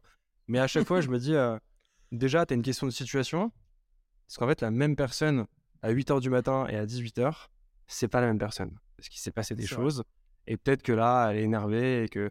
Et d'ailleurs, souvent, euh, la plupart des haters, quand ils te croisent en vrai, ils sont pas méchants en fait. Ils sont pas, ils te, fument pas, tu vois. Ils osent pas te. Alors je sais pas s'ils osent pas ou s'ils veulent pas, mais c'est pas des gens qui sont euh, foncièrement méchants. Je pense qu'en fait, tu as quelques incertitudes. Et à un moment donné, tu vois, c'est un ensemble de, conséquences. En gros, la personne, elle a passé une journée de merde, tu vois, une mauvaise nouvelle ou je sais pas, mauvais mood, etc. Et puis elle va voir euh, ton contenu, qui est pas toi, ton contenu, c'est pas toi, c'est un extrait de ta pensée. À un moment donné, mmh raconter d'une certaine manière, avec certains mots qui vont évoquer certaines choses chez cette personne et d'autres chez une autre personne, etc. Donc c'est un ensemble de trucs qui font que euh, t'as un hater qui va te chier dessus littéralement, tu vois. Mais en fait, si tu prends du recul, déjà, c'est pas ta personne, c'est ton idée, ta manière de parler, c'est lui, il a réagi comme ça par rapport à la situation. Tu vois ce que je veux dire? Donc en fait, tu as plein de paramètres qui font qu'en fait, quand tu comprends ça, parce qu'au début, moi, ça me touchait vachement, je t'avoue, en toute transparence.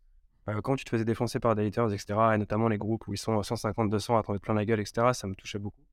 Et en fait, avec le recul, après, tu te dis, mais tout est une question de perspective, tu vois. Alors, je pense qu'après, le, fait de lire tous les jours du, du Sénèque, Épictète, Marc Aurèle et tous les philosophes stoïques, euh, tu t'apprends des choses et tu prends du recul, mais je pense que tu as une question de perspective. Et, euh, après, tu es OK avec ça, tu vois. Et, ça marche pour la vie de tous les jours, en fait. tu peux avoir une énorme embrouille à un moment donné avec une personne mais ça va. Alors parfois, c'est lié à des sujets profonds, mais souvent, c'est lié à des broutilles, à une accumulation de choses qui vont se passer et à la situation de l'un. Et tu vois, je sais pas, tu prends un couple, euh, il y a une embrouille par rapport à un sujet, je sais pas, euh, genre t'as pas fait la vaisselle, ça me gonfle, euh, voilà, je sais rien, ou, ou tes, tes, fringues elles traînent, bref, je sais pas. Et bah, deux heures plus tard, la même réflexion, elle peut ne pas avoir le même impact. Tu vois, soit tu pètes un pont, ouais, j'en ai marre, t'es sérieux, tu me sérieuse, machin, tu me fais chier, j'en ai ras le cul, et ça part en couille, ça claque les portes, machin. Soit deux heures après, c'est ah, j'avoue, ok, t'inquiète, je m'en occupe. Ou ça va, c'est bon, t'es chiante, ou t'es chiant. Et donc, à chaque fois, tout est une question de, tu vois, alors après, t'as des gens qui sont foncièrement des connards, et je le pense vraiment. Euh, je sais pas si c'est dans leur histoire ou pas, et je cherche pas à les pardonner quoi que ce soit, mais t'as plein de gens, et la majorité des gens, je pense, c'est juste une question de, de ressenti, d'accumulation de choses, de, de, feeling, de situation, de momentum aussi, tu vois. Exactement, exactement. Et en fait, quand tu captes ça, en vrai, surtout quand tu crées beaucoup de contenu en ligne et que tu t'exposes et que tu exposes ton, ton image, c'est ça. En fait, ce qui est important, mais je sais plus qui en parlait. Je crois que c'est, euh, je crois que c'est Oussama qu'on parlait dans un podcast. Euh, en, gros, le fait de dire, mais déjà, c'est pas ta personne, c'est ton image, c'est ton mmh toi virtuel que les gens vont juger. représentation. Euh, exactement. Exactement. Et au-delà de ça, si tu veux, c'est ouais, le, fait de dire de prendre du recul et à la fois de prendre du recul avec les gens qui vont t'encenser, qui vont te dire ouais, ce que tu fais, c'est absolument exceptionnel, et à la fois prendre du recul avec les gens qui vont te chier dessus. Parce qu'en fait, si tu commences à prendre tous les commentaires positifs ou aussi à cœur et à te dire putain, j'avoue, je pèse, je suis quelqu'un, mon contenu, c'est pas, pas n'importe quoi, tu vois. Et que tu dis, bah, par contre, les commentaires négatifs, ou les, pas, pas les commentaires négatifs et critiques et constructifs, hein, vraiment les, trucs de haters, tu vois, je les prends pas en compte. Mmh Pour moi, tu fais fausse route en fait. Le truc, c'est de te dire, ok, tous les extrêmes, je les prends pas trop en compte. Bien évidemment, les commentaires très positifs font toujours plaisir et c'est sympa, tu vois. Mais voilà, j'essaie de prendre du recul par rapport à tout ça et de me dire, ok, je crée du contenu que je partage et peut-être qu'aujourd'hui, j'ai une plume un peu plus incisive que d'habitude qui va piquer quelqu'un. Peut-être que demain, je l'aurai plus. Voilà, donc c'est prendre du recul par rapport à ça. Et, ça, en fait, ce truc, tu peux le voir un peu dans toutes tes relations. Et je suis loin d'être un, un, grand sage, tu vois, je fais encore beaucoup de conneries dans mes relations. Mais à chaque fois, j'essaie de penser à ça et de me dire, par empathie, tu vois, et essayer de comprendre en gros ce qui se passe chez l'autre qui génère une telle réaction. Et en fait, généralement, quand tu essayes de penser comme ça, je dis pas quand tu le fais, hein, mais quand tu as la démarche en tout cas d'aller vers ça, ça limite beaucoup d'embrouilles, beaucoup d'incompréhension, beaucoup de, tu vois, parfois ça peut être, bah, en fait, euh, viens, viens, on s'appelle, quoi, on en discute, tu vois. Et tout simplement. On parle et, ça arrive le truc, tu vois. Donc souvent, euh, il y a beaucoup d'embrouilles qui sont liées à des incompréhensions, à des, euh, des effets cumulés d'humeur, etc. Et je trouve ça un peu con, parce qu'en fait, tu peux régler ça facilement. Encore une fois, ça revient à la question de l'ego. Soit tu dis, en fait, j'ai raison, je connais, je, sais tout. Et voilà. Soit tu te dis, j'accepte de pas, pas savoir ce qui se passe en face. Et, et tu creuses un peu. Et souvent, ça s'améliore. Quoi. Si on devait prendre une phrase, justement, tu as, cité les, les quatre. Enfin, il y a pas mal d'éléments qui est lié aux quatre accords de Toltec. Euh, donc de, de Sénèque, c'est euh, en fait ne prends jamais euh, les choses de manière trop personnelle en fait. Faut toujours essayer d'essayer, ne réagir à rien de façon personnelle pour reprendre la phrase exacte.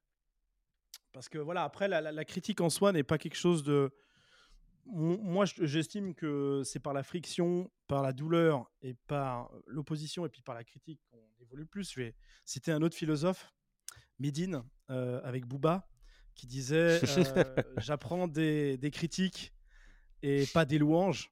Et euh, c'est vrai également, alors bien sûr, quand ce sont des critiques qui sont justifiées, étayées. Constructives et constructives. Constructives, voilà, mais c'est là où on apprend le plus. Alors, est-ce que. Euh, donc, donc, je pense qu'il faut retenir ça, puis surtout d'essayer d'avoir un peu de. tu, tu, me donnes injonction sur un des derniers points que j'aimerais parler avant de, de switcher sur la, la, partie sujet LinkedIn. C'est euh, quand tu parlais d'empathie, moi j'ai une question à te poser, c'est est-ce que tu estimes que pour être un bon vendeur ou un très bon vendeur, il faut être empathique? Ouais. Moi je pense que c'est indispensable. Je pense que même c'est une arme de destruction massive. Bien sûr. Non mais tu sais, euh, euh, ce qui est drôle, c'est qu'il il y a beaucoup de, de bullshit dans la formation sales, pour commerciaux, etc. en mode en fait avec juste... Mais en vrai on en est tous un peu responsables en mode avec juste, tu sais, de bons outils et une bonne méthode, tu peux faire des perfs de dingue. Oui, c'est vrai, mais si vraiment tu fais des performances exceptionnelles, il y a un truc qui n'est pas inné, mais presque, qui est de l'ordre de l'empathie. Pourquoi? Parce qu'en fait, et je l'ai vu pour avoir accompagné plus de 400 commerciaux, du coup, l'an dernier, ça commence à faire beaucoup. Les meilleurs, c'est les gens. En là, hein, t'as vu? Ouais, ouais. Là, il s'est dit les, les meilleurs 400 quand même. Ouais, grave. les meilleurs, euh, les meilleurs, c'est les personnes qui ont une forte empathie, euh, quitte à ce que ce soit too much. En fait, trop d'empathie, on va te dire, ouais, mais du coup, t'es pas assez un shark, tu vas pas assez closer. Parfois, là, t'aurais dû closer, t'as pas closé, donc t'as perdu du cash. Ouais, mais en fait, les, tu sais, c'est un peu, euh, c'est marrant de dire ça, mais maintenant, les gentils gagnent. Avant, c'était les méchants, en fait. Tu sais, il fallait être un enculé et tout. Il fallait... Mais c'est vrai, en plus, c'est véridique, je le ressens. Et j'en parle encore il y a trois semaines sur le podcast de Benoît. Euh, en, gros, ce qui est en train de marcher et ce qui est cool, tu vois, euh, de manière marketing. Donc là, on parle vraiment de stratégie, mais c'est une stratégie qui est pas qui est liée à un mouvement structurel, je pense, tu vois. C'est mmh l'authenticité, la vulnérabilité. En gros, les gentils commencent à gagner parce qu'on en a marre, en fait, qu'on nous raconte des histoires où il euh, faut être un chien, il faut écraser les autres pour réussir, etc. Et en fait, tu as des moyens de réussir, de faire beaucoup de chiffres, même beaucoup de pognon, tu vois, sans être un connard, en aidant les gens, etc. Et d'ailleurs, je vais te dire un truc, je suis convaincu que plus tu es sympa et plus tu mets l'humain en avant, plus tu fais de business. Souvent, on oppose les deux. Euh, enfin, en vrai, je le vois euh, de manière cash, tu vois. nous, on fait zéro prospection. Euh, on, a notre acquisition en parlant de LinkedIn. Ça fera du coup une jonction entre les deux sujets. mais la plupart des gens qui bossent avec nous sur la partie conseil, accompagnement et coaching, qui sont en gros les parties des, enfin les, trucs les plus chers qu'on puisse facturer, c'est quasiment que du bouche-oreille. Que ça. Tu vois, c'est des gens, en gros, euh, tu as accompagné quelqu'un qui a fait des perfs et qui se dit, OK, non seulement j'ai eu de la perf d'un point de vue technique, mais en plus de ça, il y avait de l'humain, il y avait un accompagnement, il y avait un truc, tu vois, et ça, ça me fait rigoler parce que là, récemment, en fin de coaching, je demande quelques petits trocos LinkedIn. Et à chaque fois, je vois que c'est un, truc, un des trucs qui ressort le plus, tu vois, c'est le côté un peu empathique, euh, sympa. Euh, alors que c'est marrant parce que la plupart des gens qui me connaissent pas et qui me voient sur LinkedIn pensent que je suis un connard pas comme ça, mais j'ai entendu des gens qui pensaient que j'étais un peu froid, etc., et que j'étais un peu un chien. Euh, en tout cas, un peu trop vénère, alors qu'en fait, pas du tout, tu vois. Donc, donc, voilà, et je pense que ça joue aussi, et, c'est con, mais euh, euh, ce côté authenticité, vulnérabilité, etc., Par exemple, tu vois, depuis que je me suis mis à partager quelques photos sur LinkedIn et à parler moins performance, plus vie de tous les jours, vie quotidienne, voilà, j'ai beaucoup plus de personnes qui m'écrivent et qui me contactent parce que ça casse la barrière juste froide, performance, tu sais, le truc très genre industriel et tu t'ouvres à un côté plus authentique, plus vulnérable aussi en fait, tu vois, ce qui fait que potentiellement tu t'ouvres plus, donc tu peux aussi en prendre beaucoup plus dans la gueule. Exactement, mais j'ai le sentiment qu'en tout cas, c'est il y a un courant, tu vois, qui est en train d'arriver.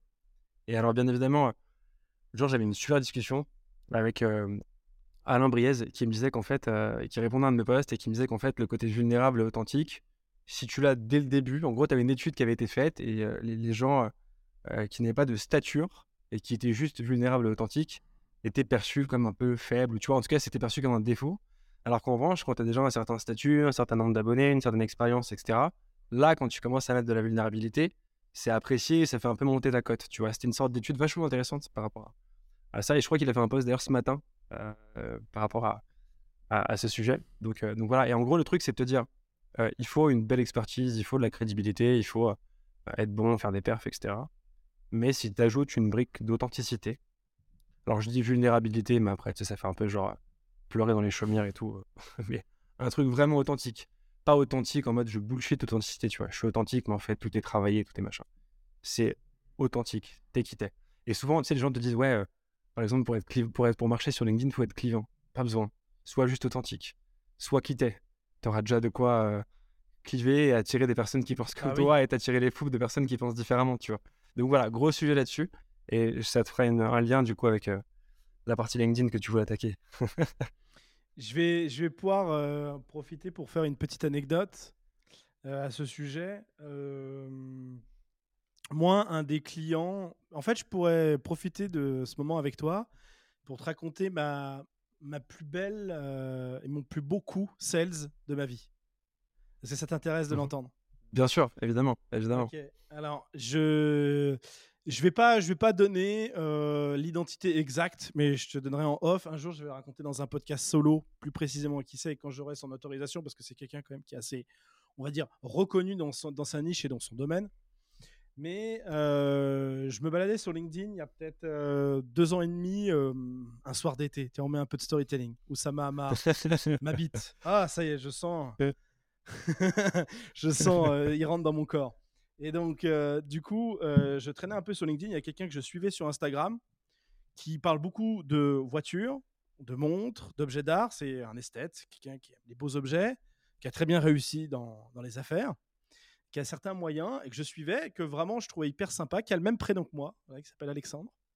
Voilà, c'est la seule indication que je donnerais. Et euh, je m'étais dit, tiens, ce, gars, bon, il a certains moyens financiers, il a réussi, etc. Et euh, qu'est-ce qu'il fait dans la vie? Parce qu'il ne partage pas ça, il partage son, sa passion des voitures, euh, des beaux endroits, des objets, etc. Et en fait, je, vais sur LinkedIn. Donc, c'est pour là, là, je vais mettre en avant la puissance de LinkedIn. Ça, je je vais tout donner. Je vais sur LinkedIn, je tombe sur son profil et grâce à une extension euh, que je ne citerai pas, Casper, euh, j'ai récupéré euh, le, mail en fait son numéro. sans être connecté. son, son, numéro. Alors non, pas son numéro, il y avait que son mail dans la base de données. Okay. Mais j'avais son mail sans avoir le besoin d'être connecté directement à lui, de gagner du temps. Et là, je tourne une vidéo, ce que j'ai toujours fait depuis des années et que j'adore faire, parce que en fait, bah, grâce à LinkedIn, je me suis rendu compte qu'il avait tel ou tel business. Et puis, bah, je vois le, site, il n'est pas dingue, dingue, dingue. Je me dit, bah mince, là à l'époque, j'étais en mode agence web, on faisait des, campagnes ads, on créait des sites web, on faisait du graphisme, etc.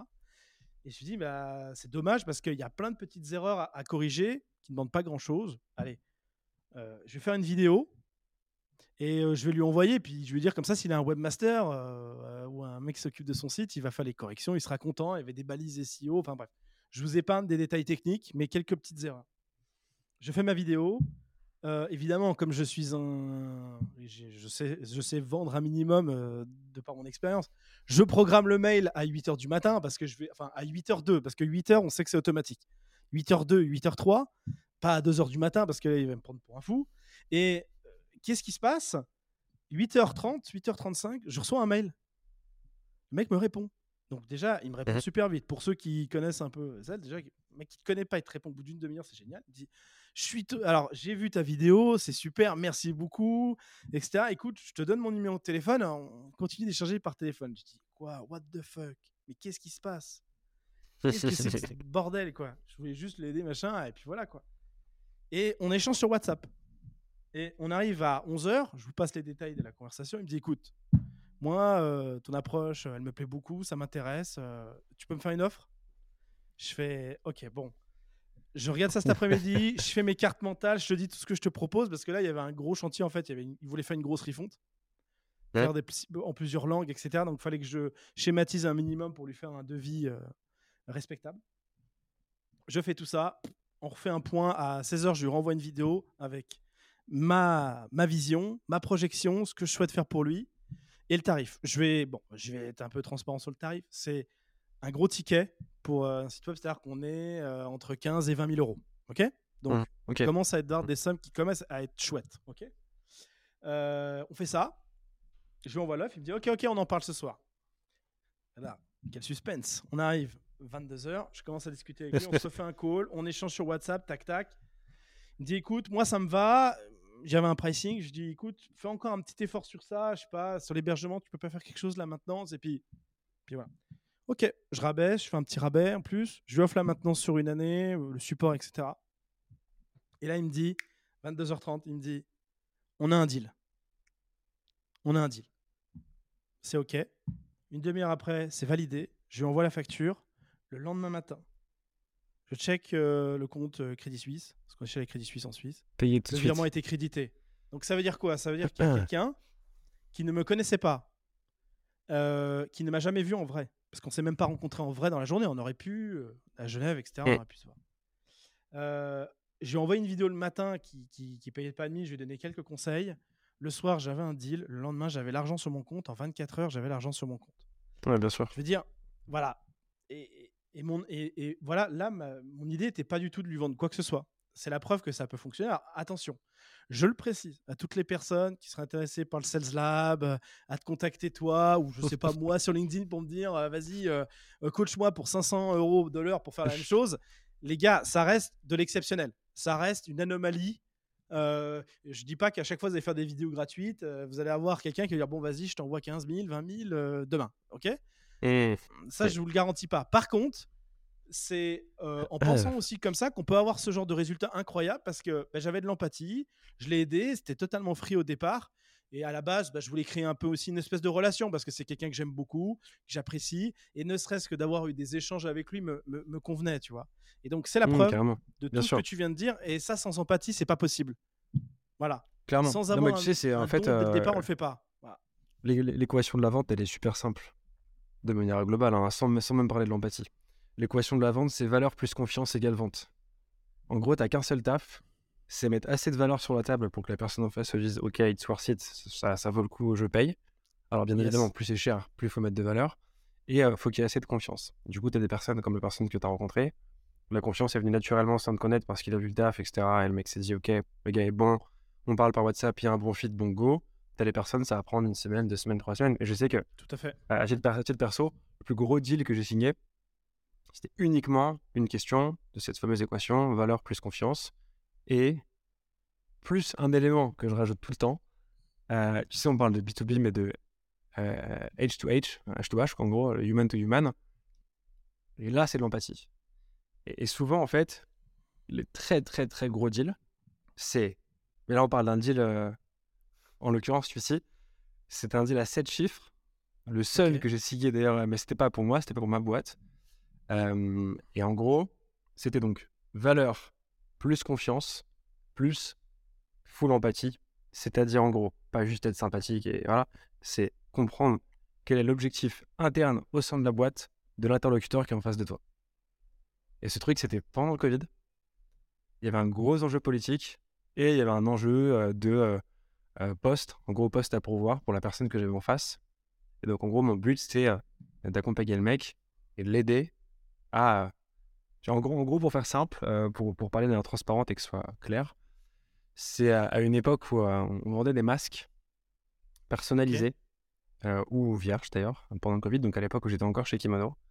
et, et, en gros, le mec d'en face voulait choper un gros poste de directeur régional.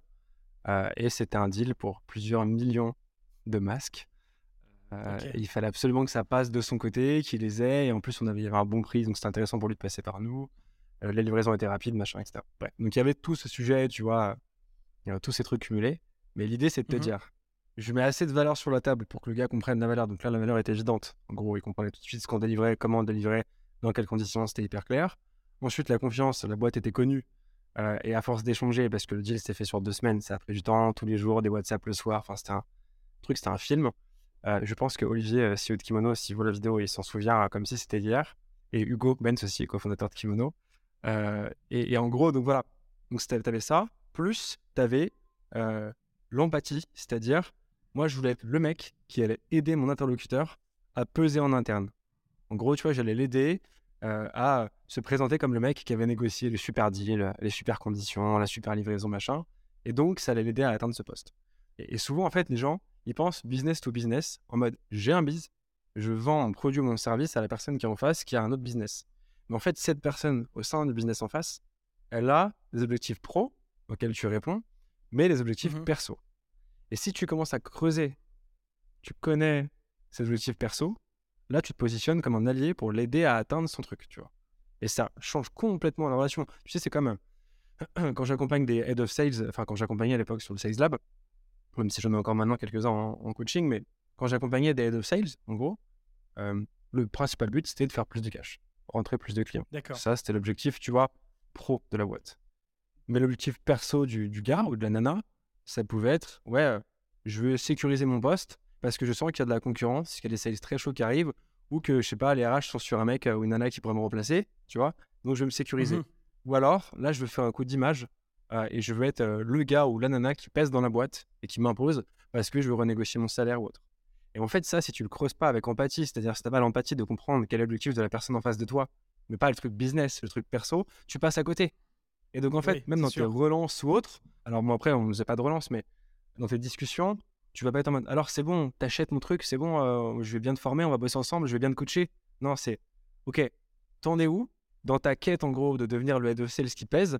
Est-ce que tu as rencontré d'autres personnes? Est-ce que machin Tu vois, donc tiens, par exemple, là, on pourrait bosser en coaching, mais j'ai une autre personne qui pourrait t'accompagner sur, euh, je sais pas, prise de parole, machin, et tiens, je t'envoie vers cette personne. Et donc en fait, l'approche est différente parce que tu cherches pas à vendre ton truc, tu cherches à aider la personne à atteindre un objectif personnel. Et là, quand le perso rentre en jeu, tu as une personne en face qui va te défendre coûte que coûte. S'il faut négocier un budget avec euh, euh, CFO, ce que tu veux, DAF, machin, la personne va te défendre coûte que coûte parce qu'elle sait que c'est du business, mais tu es son allié sur le truc perso. Et ça, c'est un hack, entre guillemets. On adore dire ce mot. Moi, je déteste. C'est un hack de fou. Parce que quand tu comprends ça, ouais, tu, tu vois le, truc de manière différente, en fait. Tu, vois, tu te dis, je vais arrêter de penser que business. Et in fine, alors on va me dire, oui, c'est des stratégies. Euh, on s'en branle, en fait oui, c'est des stratégies. Ce qui est intéressant, c'est de dire quelle valeur tu vas apporter à la personne qui est en face de toi et ce qu'à un moment donné, euh, il y a un rapport humain qui va se créer, qui va aller au-delà du business. Parce qu'en fait, closer de manière froide, euh, tu peux le faire. Je connais des gens qui le font, et c'est top, ils s'éclatent, tant mieux. Mais tu peux aussi t'amuser et euh, en fait, tu peux avoir des potes parmi tes clients, tu vois. Moi, j'ai des clients maintenant, c'est des potes.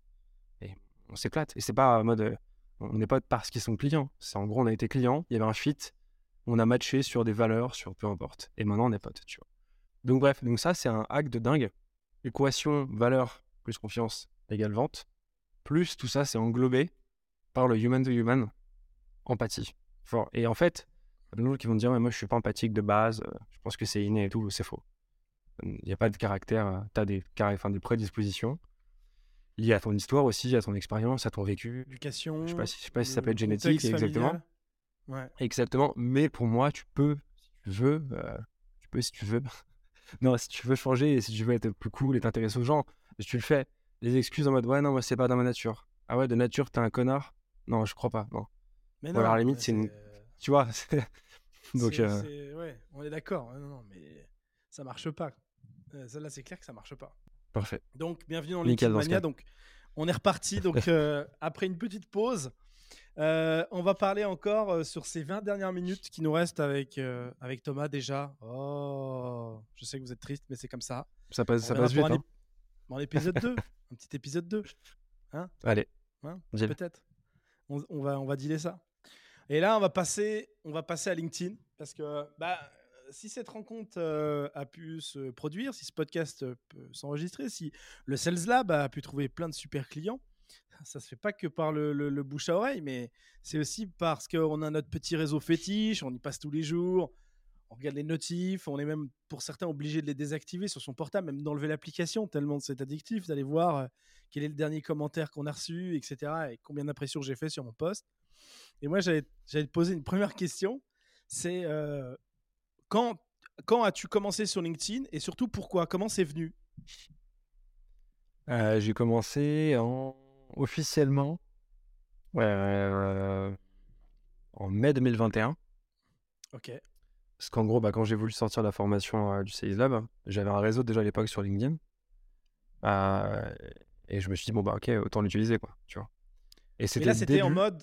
Quelle était ton utilisation juste avant mai 2021 euh, ah bah avant, euh, avant j'avais un LinkedIn, j'avais ouais, ouais, des relations, euh, j'avais, je sais pas, je crois que j'avais 5 ou 6 000 personnes, mais dont, dont 5 ou 6 000 que je connaissais pas. Non, genre 6 000 personnes, dont 5 500 que je connaissais pas. Les gens s'étaient ajoutés, je sais pas pourquoi, et puis d'anciennes relations, quelques investisseurs d'anciennes boîtes, enfin voilà, c'était une sorte de, de, de globi-boulga avec un peu de tout. Et, et, du coup, j'ai fait un post, premier post, en disant voilà, je sors une formation, machin, avec ça, ça, ça, est-ce que vous êtes chaud? Donc, c'est comme ça qu'on a fait. Ouais, ouais. C'est comme ça que a démarré. Exactement. Il y a aussi un espèce de, coup de chance incroyable avec ça, un coup de démarrage, un coup de pouce du destin dingue. Ouais. Tu avais déjà 5 bah personnes, tu avais un réseau. À mon avis aussi, peut-être ce, qui est, ce qui a joué en, ta, en votre faveur, c'est le, le, réseau déjà existant concerné par ta problématique. C'est sûr, c'est sûr. Ouais. Mais ça, c'est pas qu'une question de chance, c'est aussi une question d'intelligence et de, de, positionnement que tu as. Voilà, c'est pas gratuit. Non, mais c'est sûr, c'est sûr. Et en plus, je, sortais de chez Kimono, qui était euh, quand même connu, tu vois, dans l'écosystème euh, très startup. Euh, et, bref, donc voilà. Et donc en gros, je shoot ce poste.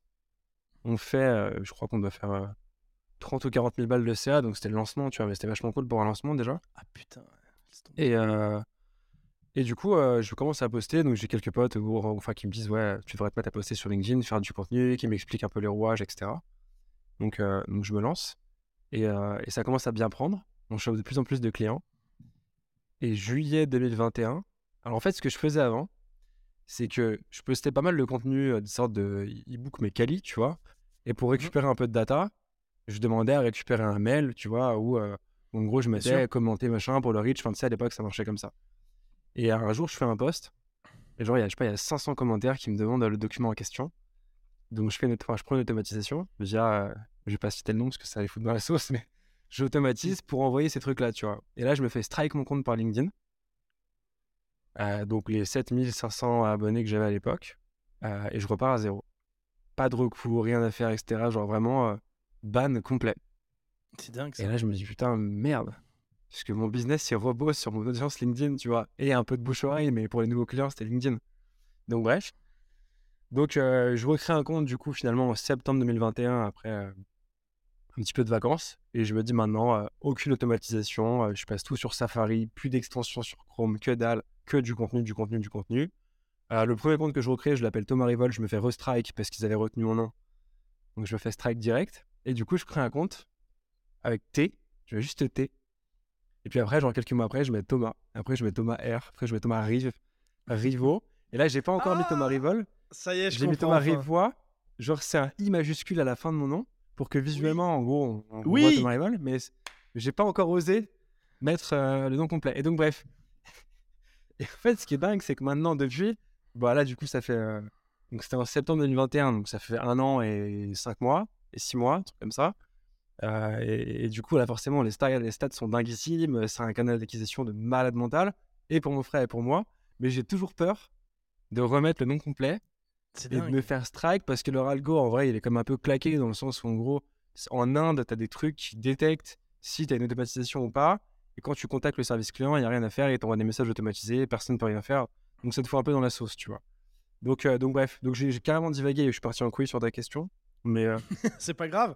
Non, mais attends, tu viens de... que c'était. Je, je, savais pas, mais tu sais que tu te rends compte qu'il y a beaucoup de gens qui savent pas. Donc le vrai nom de famille c'est Rivol. Ouais, ouais, ouais. Et même moi, là, Ouais, j'ai dû dire. Rivois. hein. J'ai dû le dire, je m'excuse. Hein, euh, Ouais, c'est possible, mais c'est pas grave. Pardonnez-moi, Seigneur, euh, de, de vous avoir offensé, mais parce que je n'avais jamais Non, mais compris. surtout- je te dis, j'ai Bah jamais oui. compris. Je t'ai jamais posé la question. Et je l'avais vu, le Rive, et je me posais la question, mais qu'est-ce qu'il fait? Pourquoi il. Voilà. Euh, Voilà, c'est quoi le- réponse. C'est quoi le génie qu'il y a derrière? Mais en fait, c'est rien. C'est juste un mec qui a peur. En fait, t'as les glandes, Thomas. C'est un mec qui est terrorisé. Il est comme as, quoi. Il est comme ça. Il dit Moi, ok, je suis minimaliste et tout, mais j'ai besoin de faire du chiffre d'affaires. Et donc, Donc, j'ose pas. voilà. Ah ouais, d'accord. Ah ouais, ok. Et du coup, Mais le c'est problème, c'est qu'il y a, c'est qu'il y a plein de gens que je rencontre, euh, alors plus dans la vie de tous les jours, parce que maintenant je fais mon ermite et je fais tout en digital, mais des gens que je vois en coaching, en call ou autre, qui me disent, mais attends, je te cherche sur LinkedIn, je te trouve pas. Que forcément, quand tu t'apprivoles, euh, tu trouves pas. Alors quand tu t'apprivoles, Ben oui. tu tombes sur Max, et tu tombes sur Adrien, mon troisième frère, qui est euh, lui aussi en train de commencer à monter ses premières boîtes. qui- qui a tout juste 20 ans. Donc voilà, tu te Ok, trouves sur les deux, mais pas sur moi. En gros. Eh ben, tout s'explique. tout s'explique. Tout s'explique, exactement. Et alors, euh, quand est-ce que tu passes le pas? Quand est-ce que tu oses? Je sais pas. Dès que, je- non, dès que j'ai un contact avec LinkedIn en interne qui me dit c'est bon, euh, tu vois, tu peux. Mais pour l'instant, zéro contact, donc je prends pas le risque. Et, et, je m'en fous parce qu'en fait, le nom qui s'affiche là, même si c'est un I majuscule, tu vois un L. Donc là, mal Oui. gens, je pense, qui pensent que c'est un L. Puis au pire, tant pis. Ouais. Après, moi, je vais, je veux te dire, je pense avec le temps, euh, je pense pas que ça poserait un problème. Euh, moi, je vais juste donner mon expérience. En tout cas, moi, j'ai réglé un problème de blocage temporaire de mon compte. Parce que souvent, il me bloquait deux jours en me disant Ah, vous pouvez reprendre que à telle date. Putain, tellement énervant. Et euh, pour rien en plus, hein, j'ai plus d'outils d'automatisation ni rien. Donc voilà.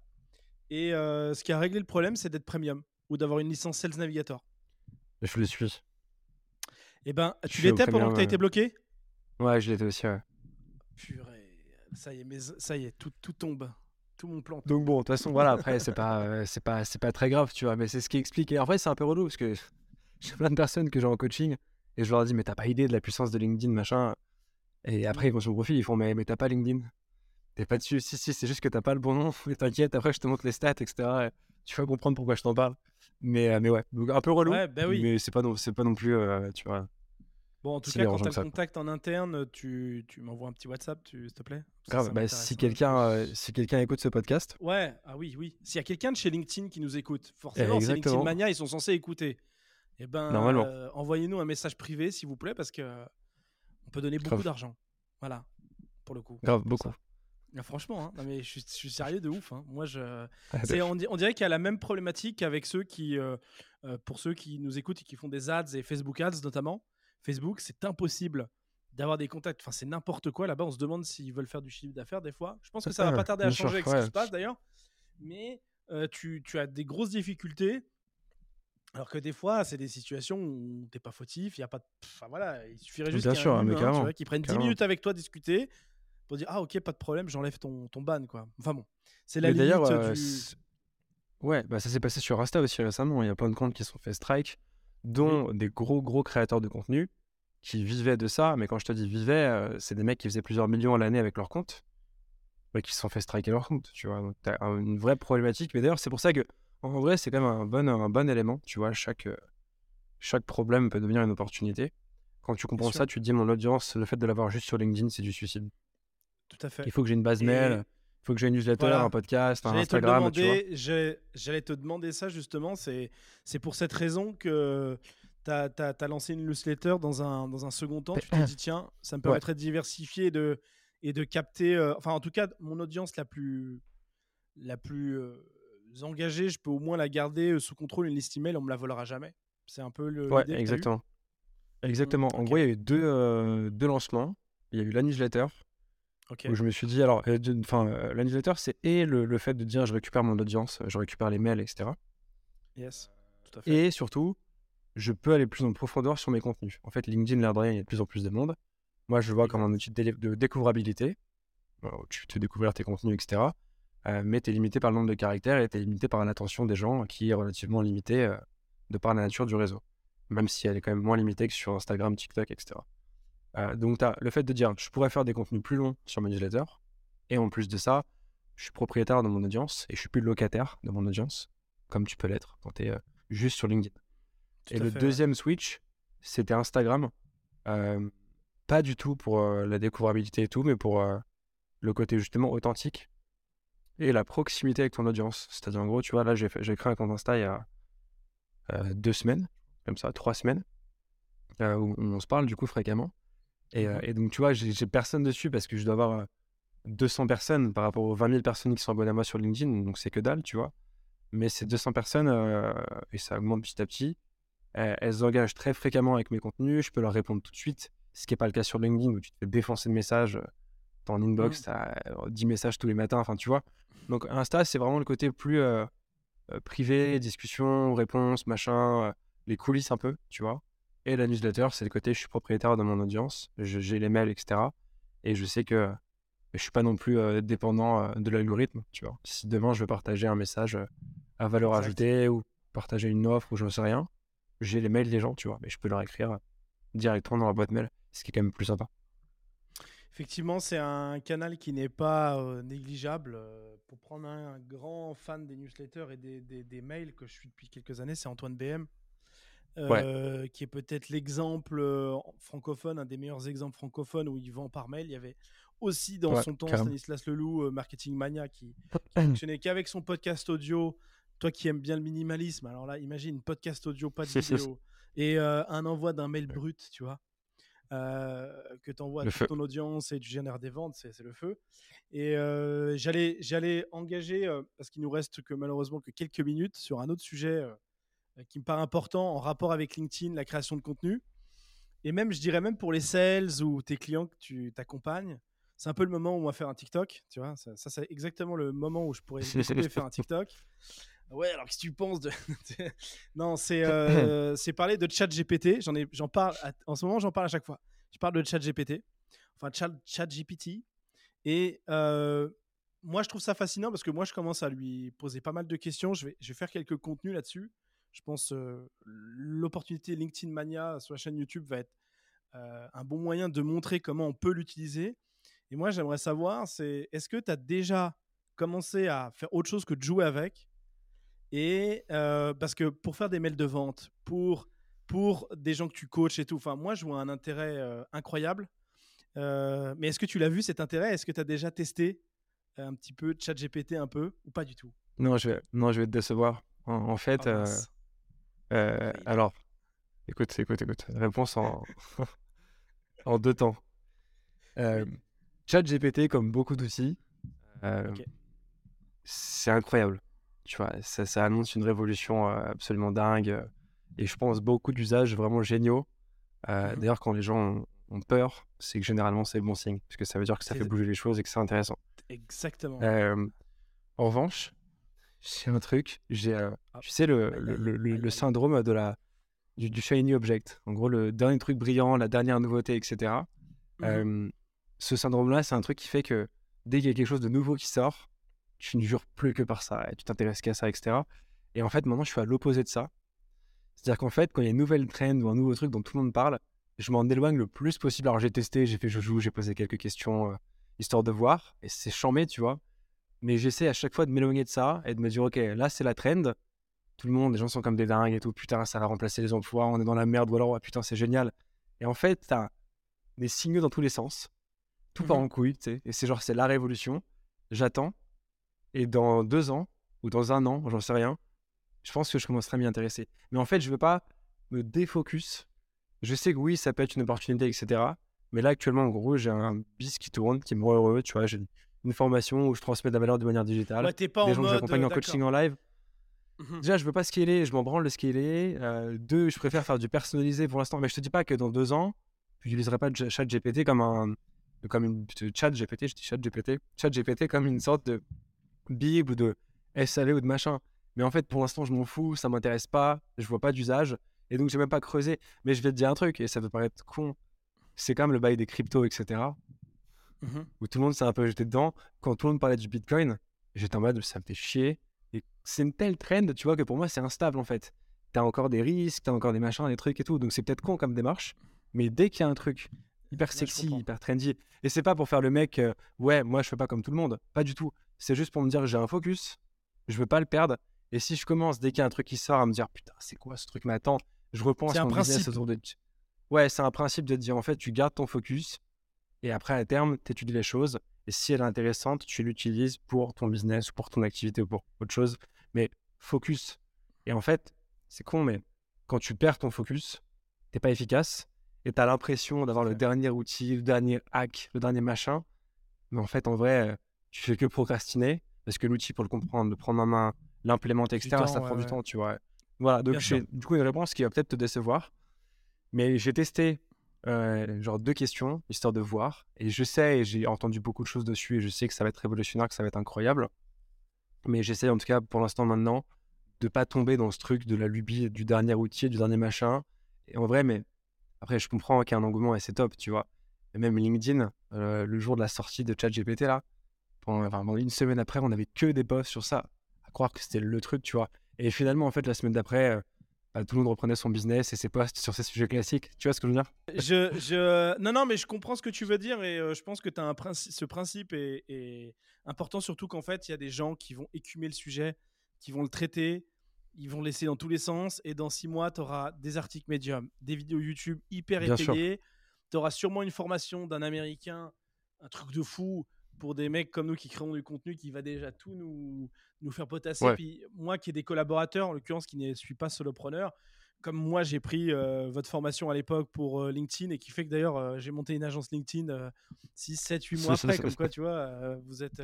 Ça se trouve, c'est un truc de fou. Hein. donc voilà, ça, ça, a instigé quelque chose sur moi, ça, ça a lancé quelque chose, ça m'a permis d'accélérer sur le sujet bah moi, quand j'ai des collaborateurs qui rentrent dans le système, euh, je prends des extraits. Euh, il y a des extraits que j'ai gardés dans ce que, dans ce que vous avez euh, produit. parce que voilà, ça aide. Donc, à quoi bon, moi, produire ce même contenu que je ne vais pas réussir à vendre aussi bien que l'américain? Il y a déjà un américain qui est en train de se casser la tête sur comment ah, l'utiliser. Il y, a déjà, il y a même déjà des extensions. Je, si je devais donner un conseil, moi, aux gens qui veulent s'aventurer sur ChatGPT, parce que même l'IA en règle générale, nous par exemple sur les sites web, ça fait un petit moment qu'on les utilise. Moi, j'ai bah, en l'occurrence Mason ou d'autres qui créent des sites web pour des clients qui sont pas forcément les plus doués en marketing. Et ils ont l'honnêteté de l'admettre.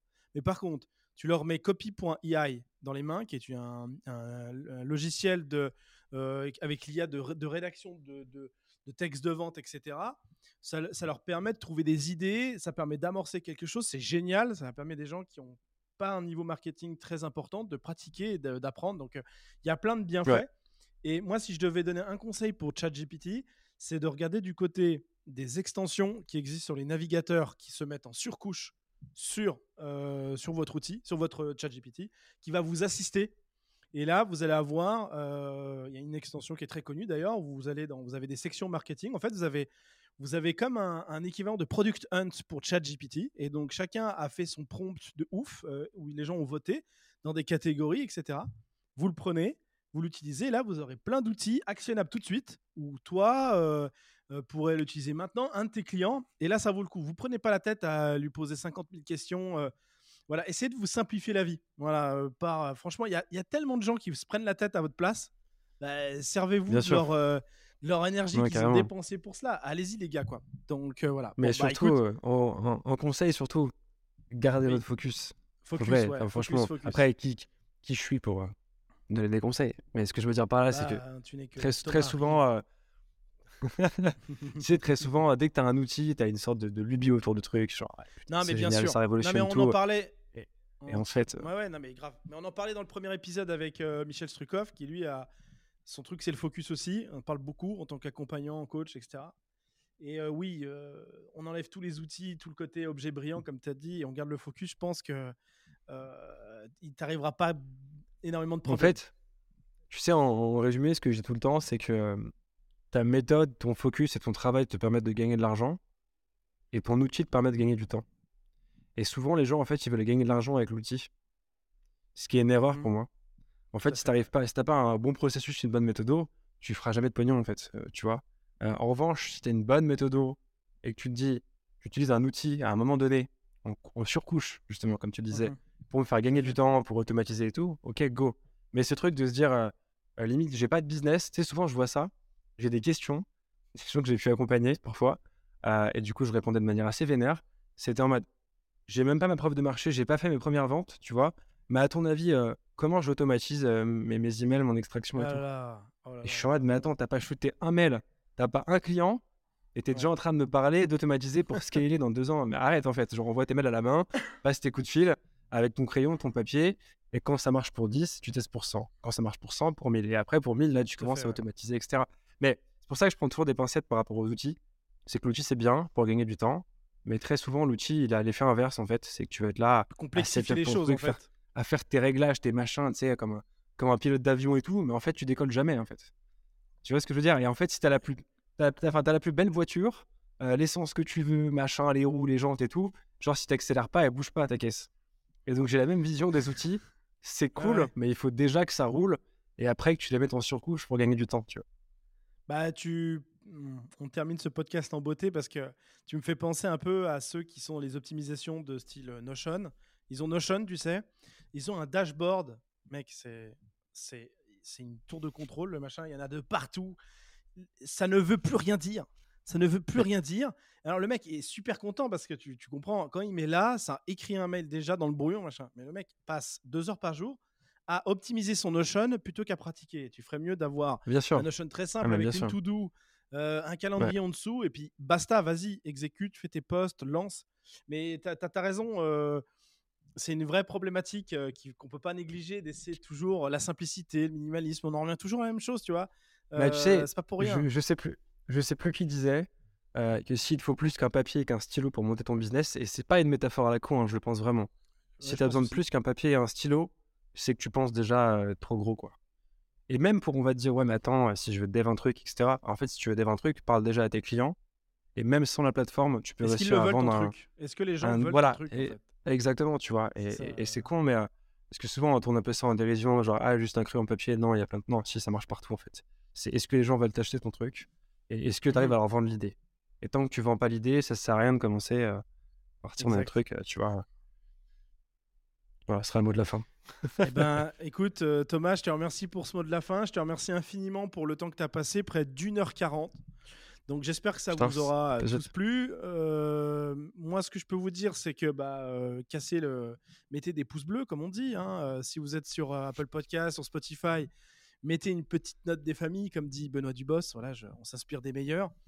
Euh, Thomas, on se retrouve sur LinkedIn, sur la newsletter, sur, euh, sur le site de CESLab. Hein si euh, vous avez des, problématiques, vous êtes solo et vous avez besoin de vous faire accompagner par les meilleurs, bah, vous savez à qui vous devez vous adresser.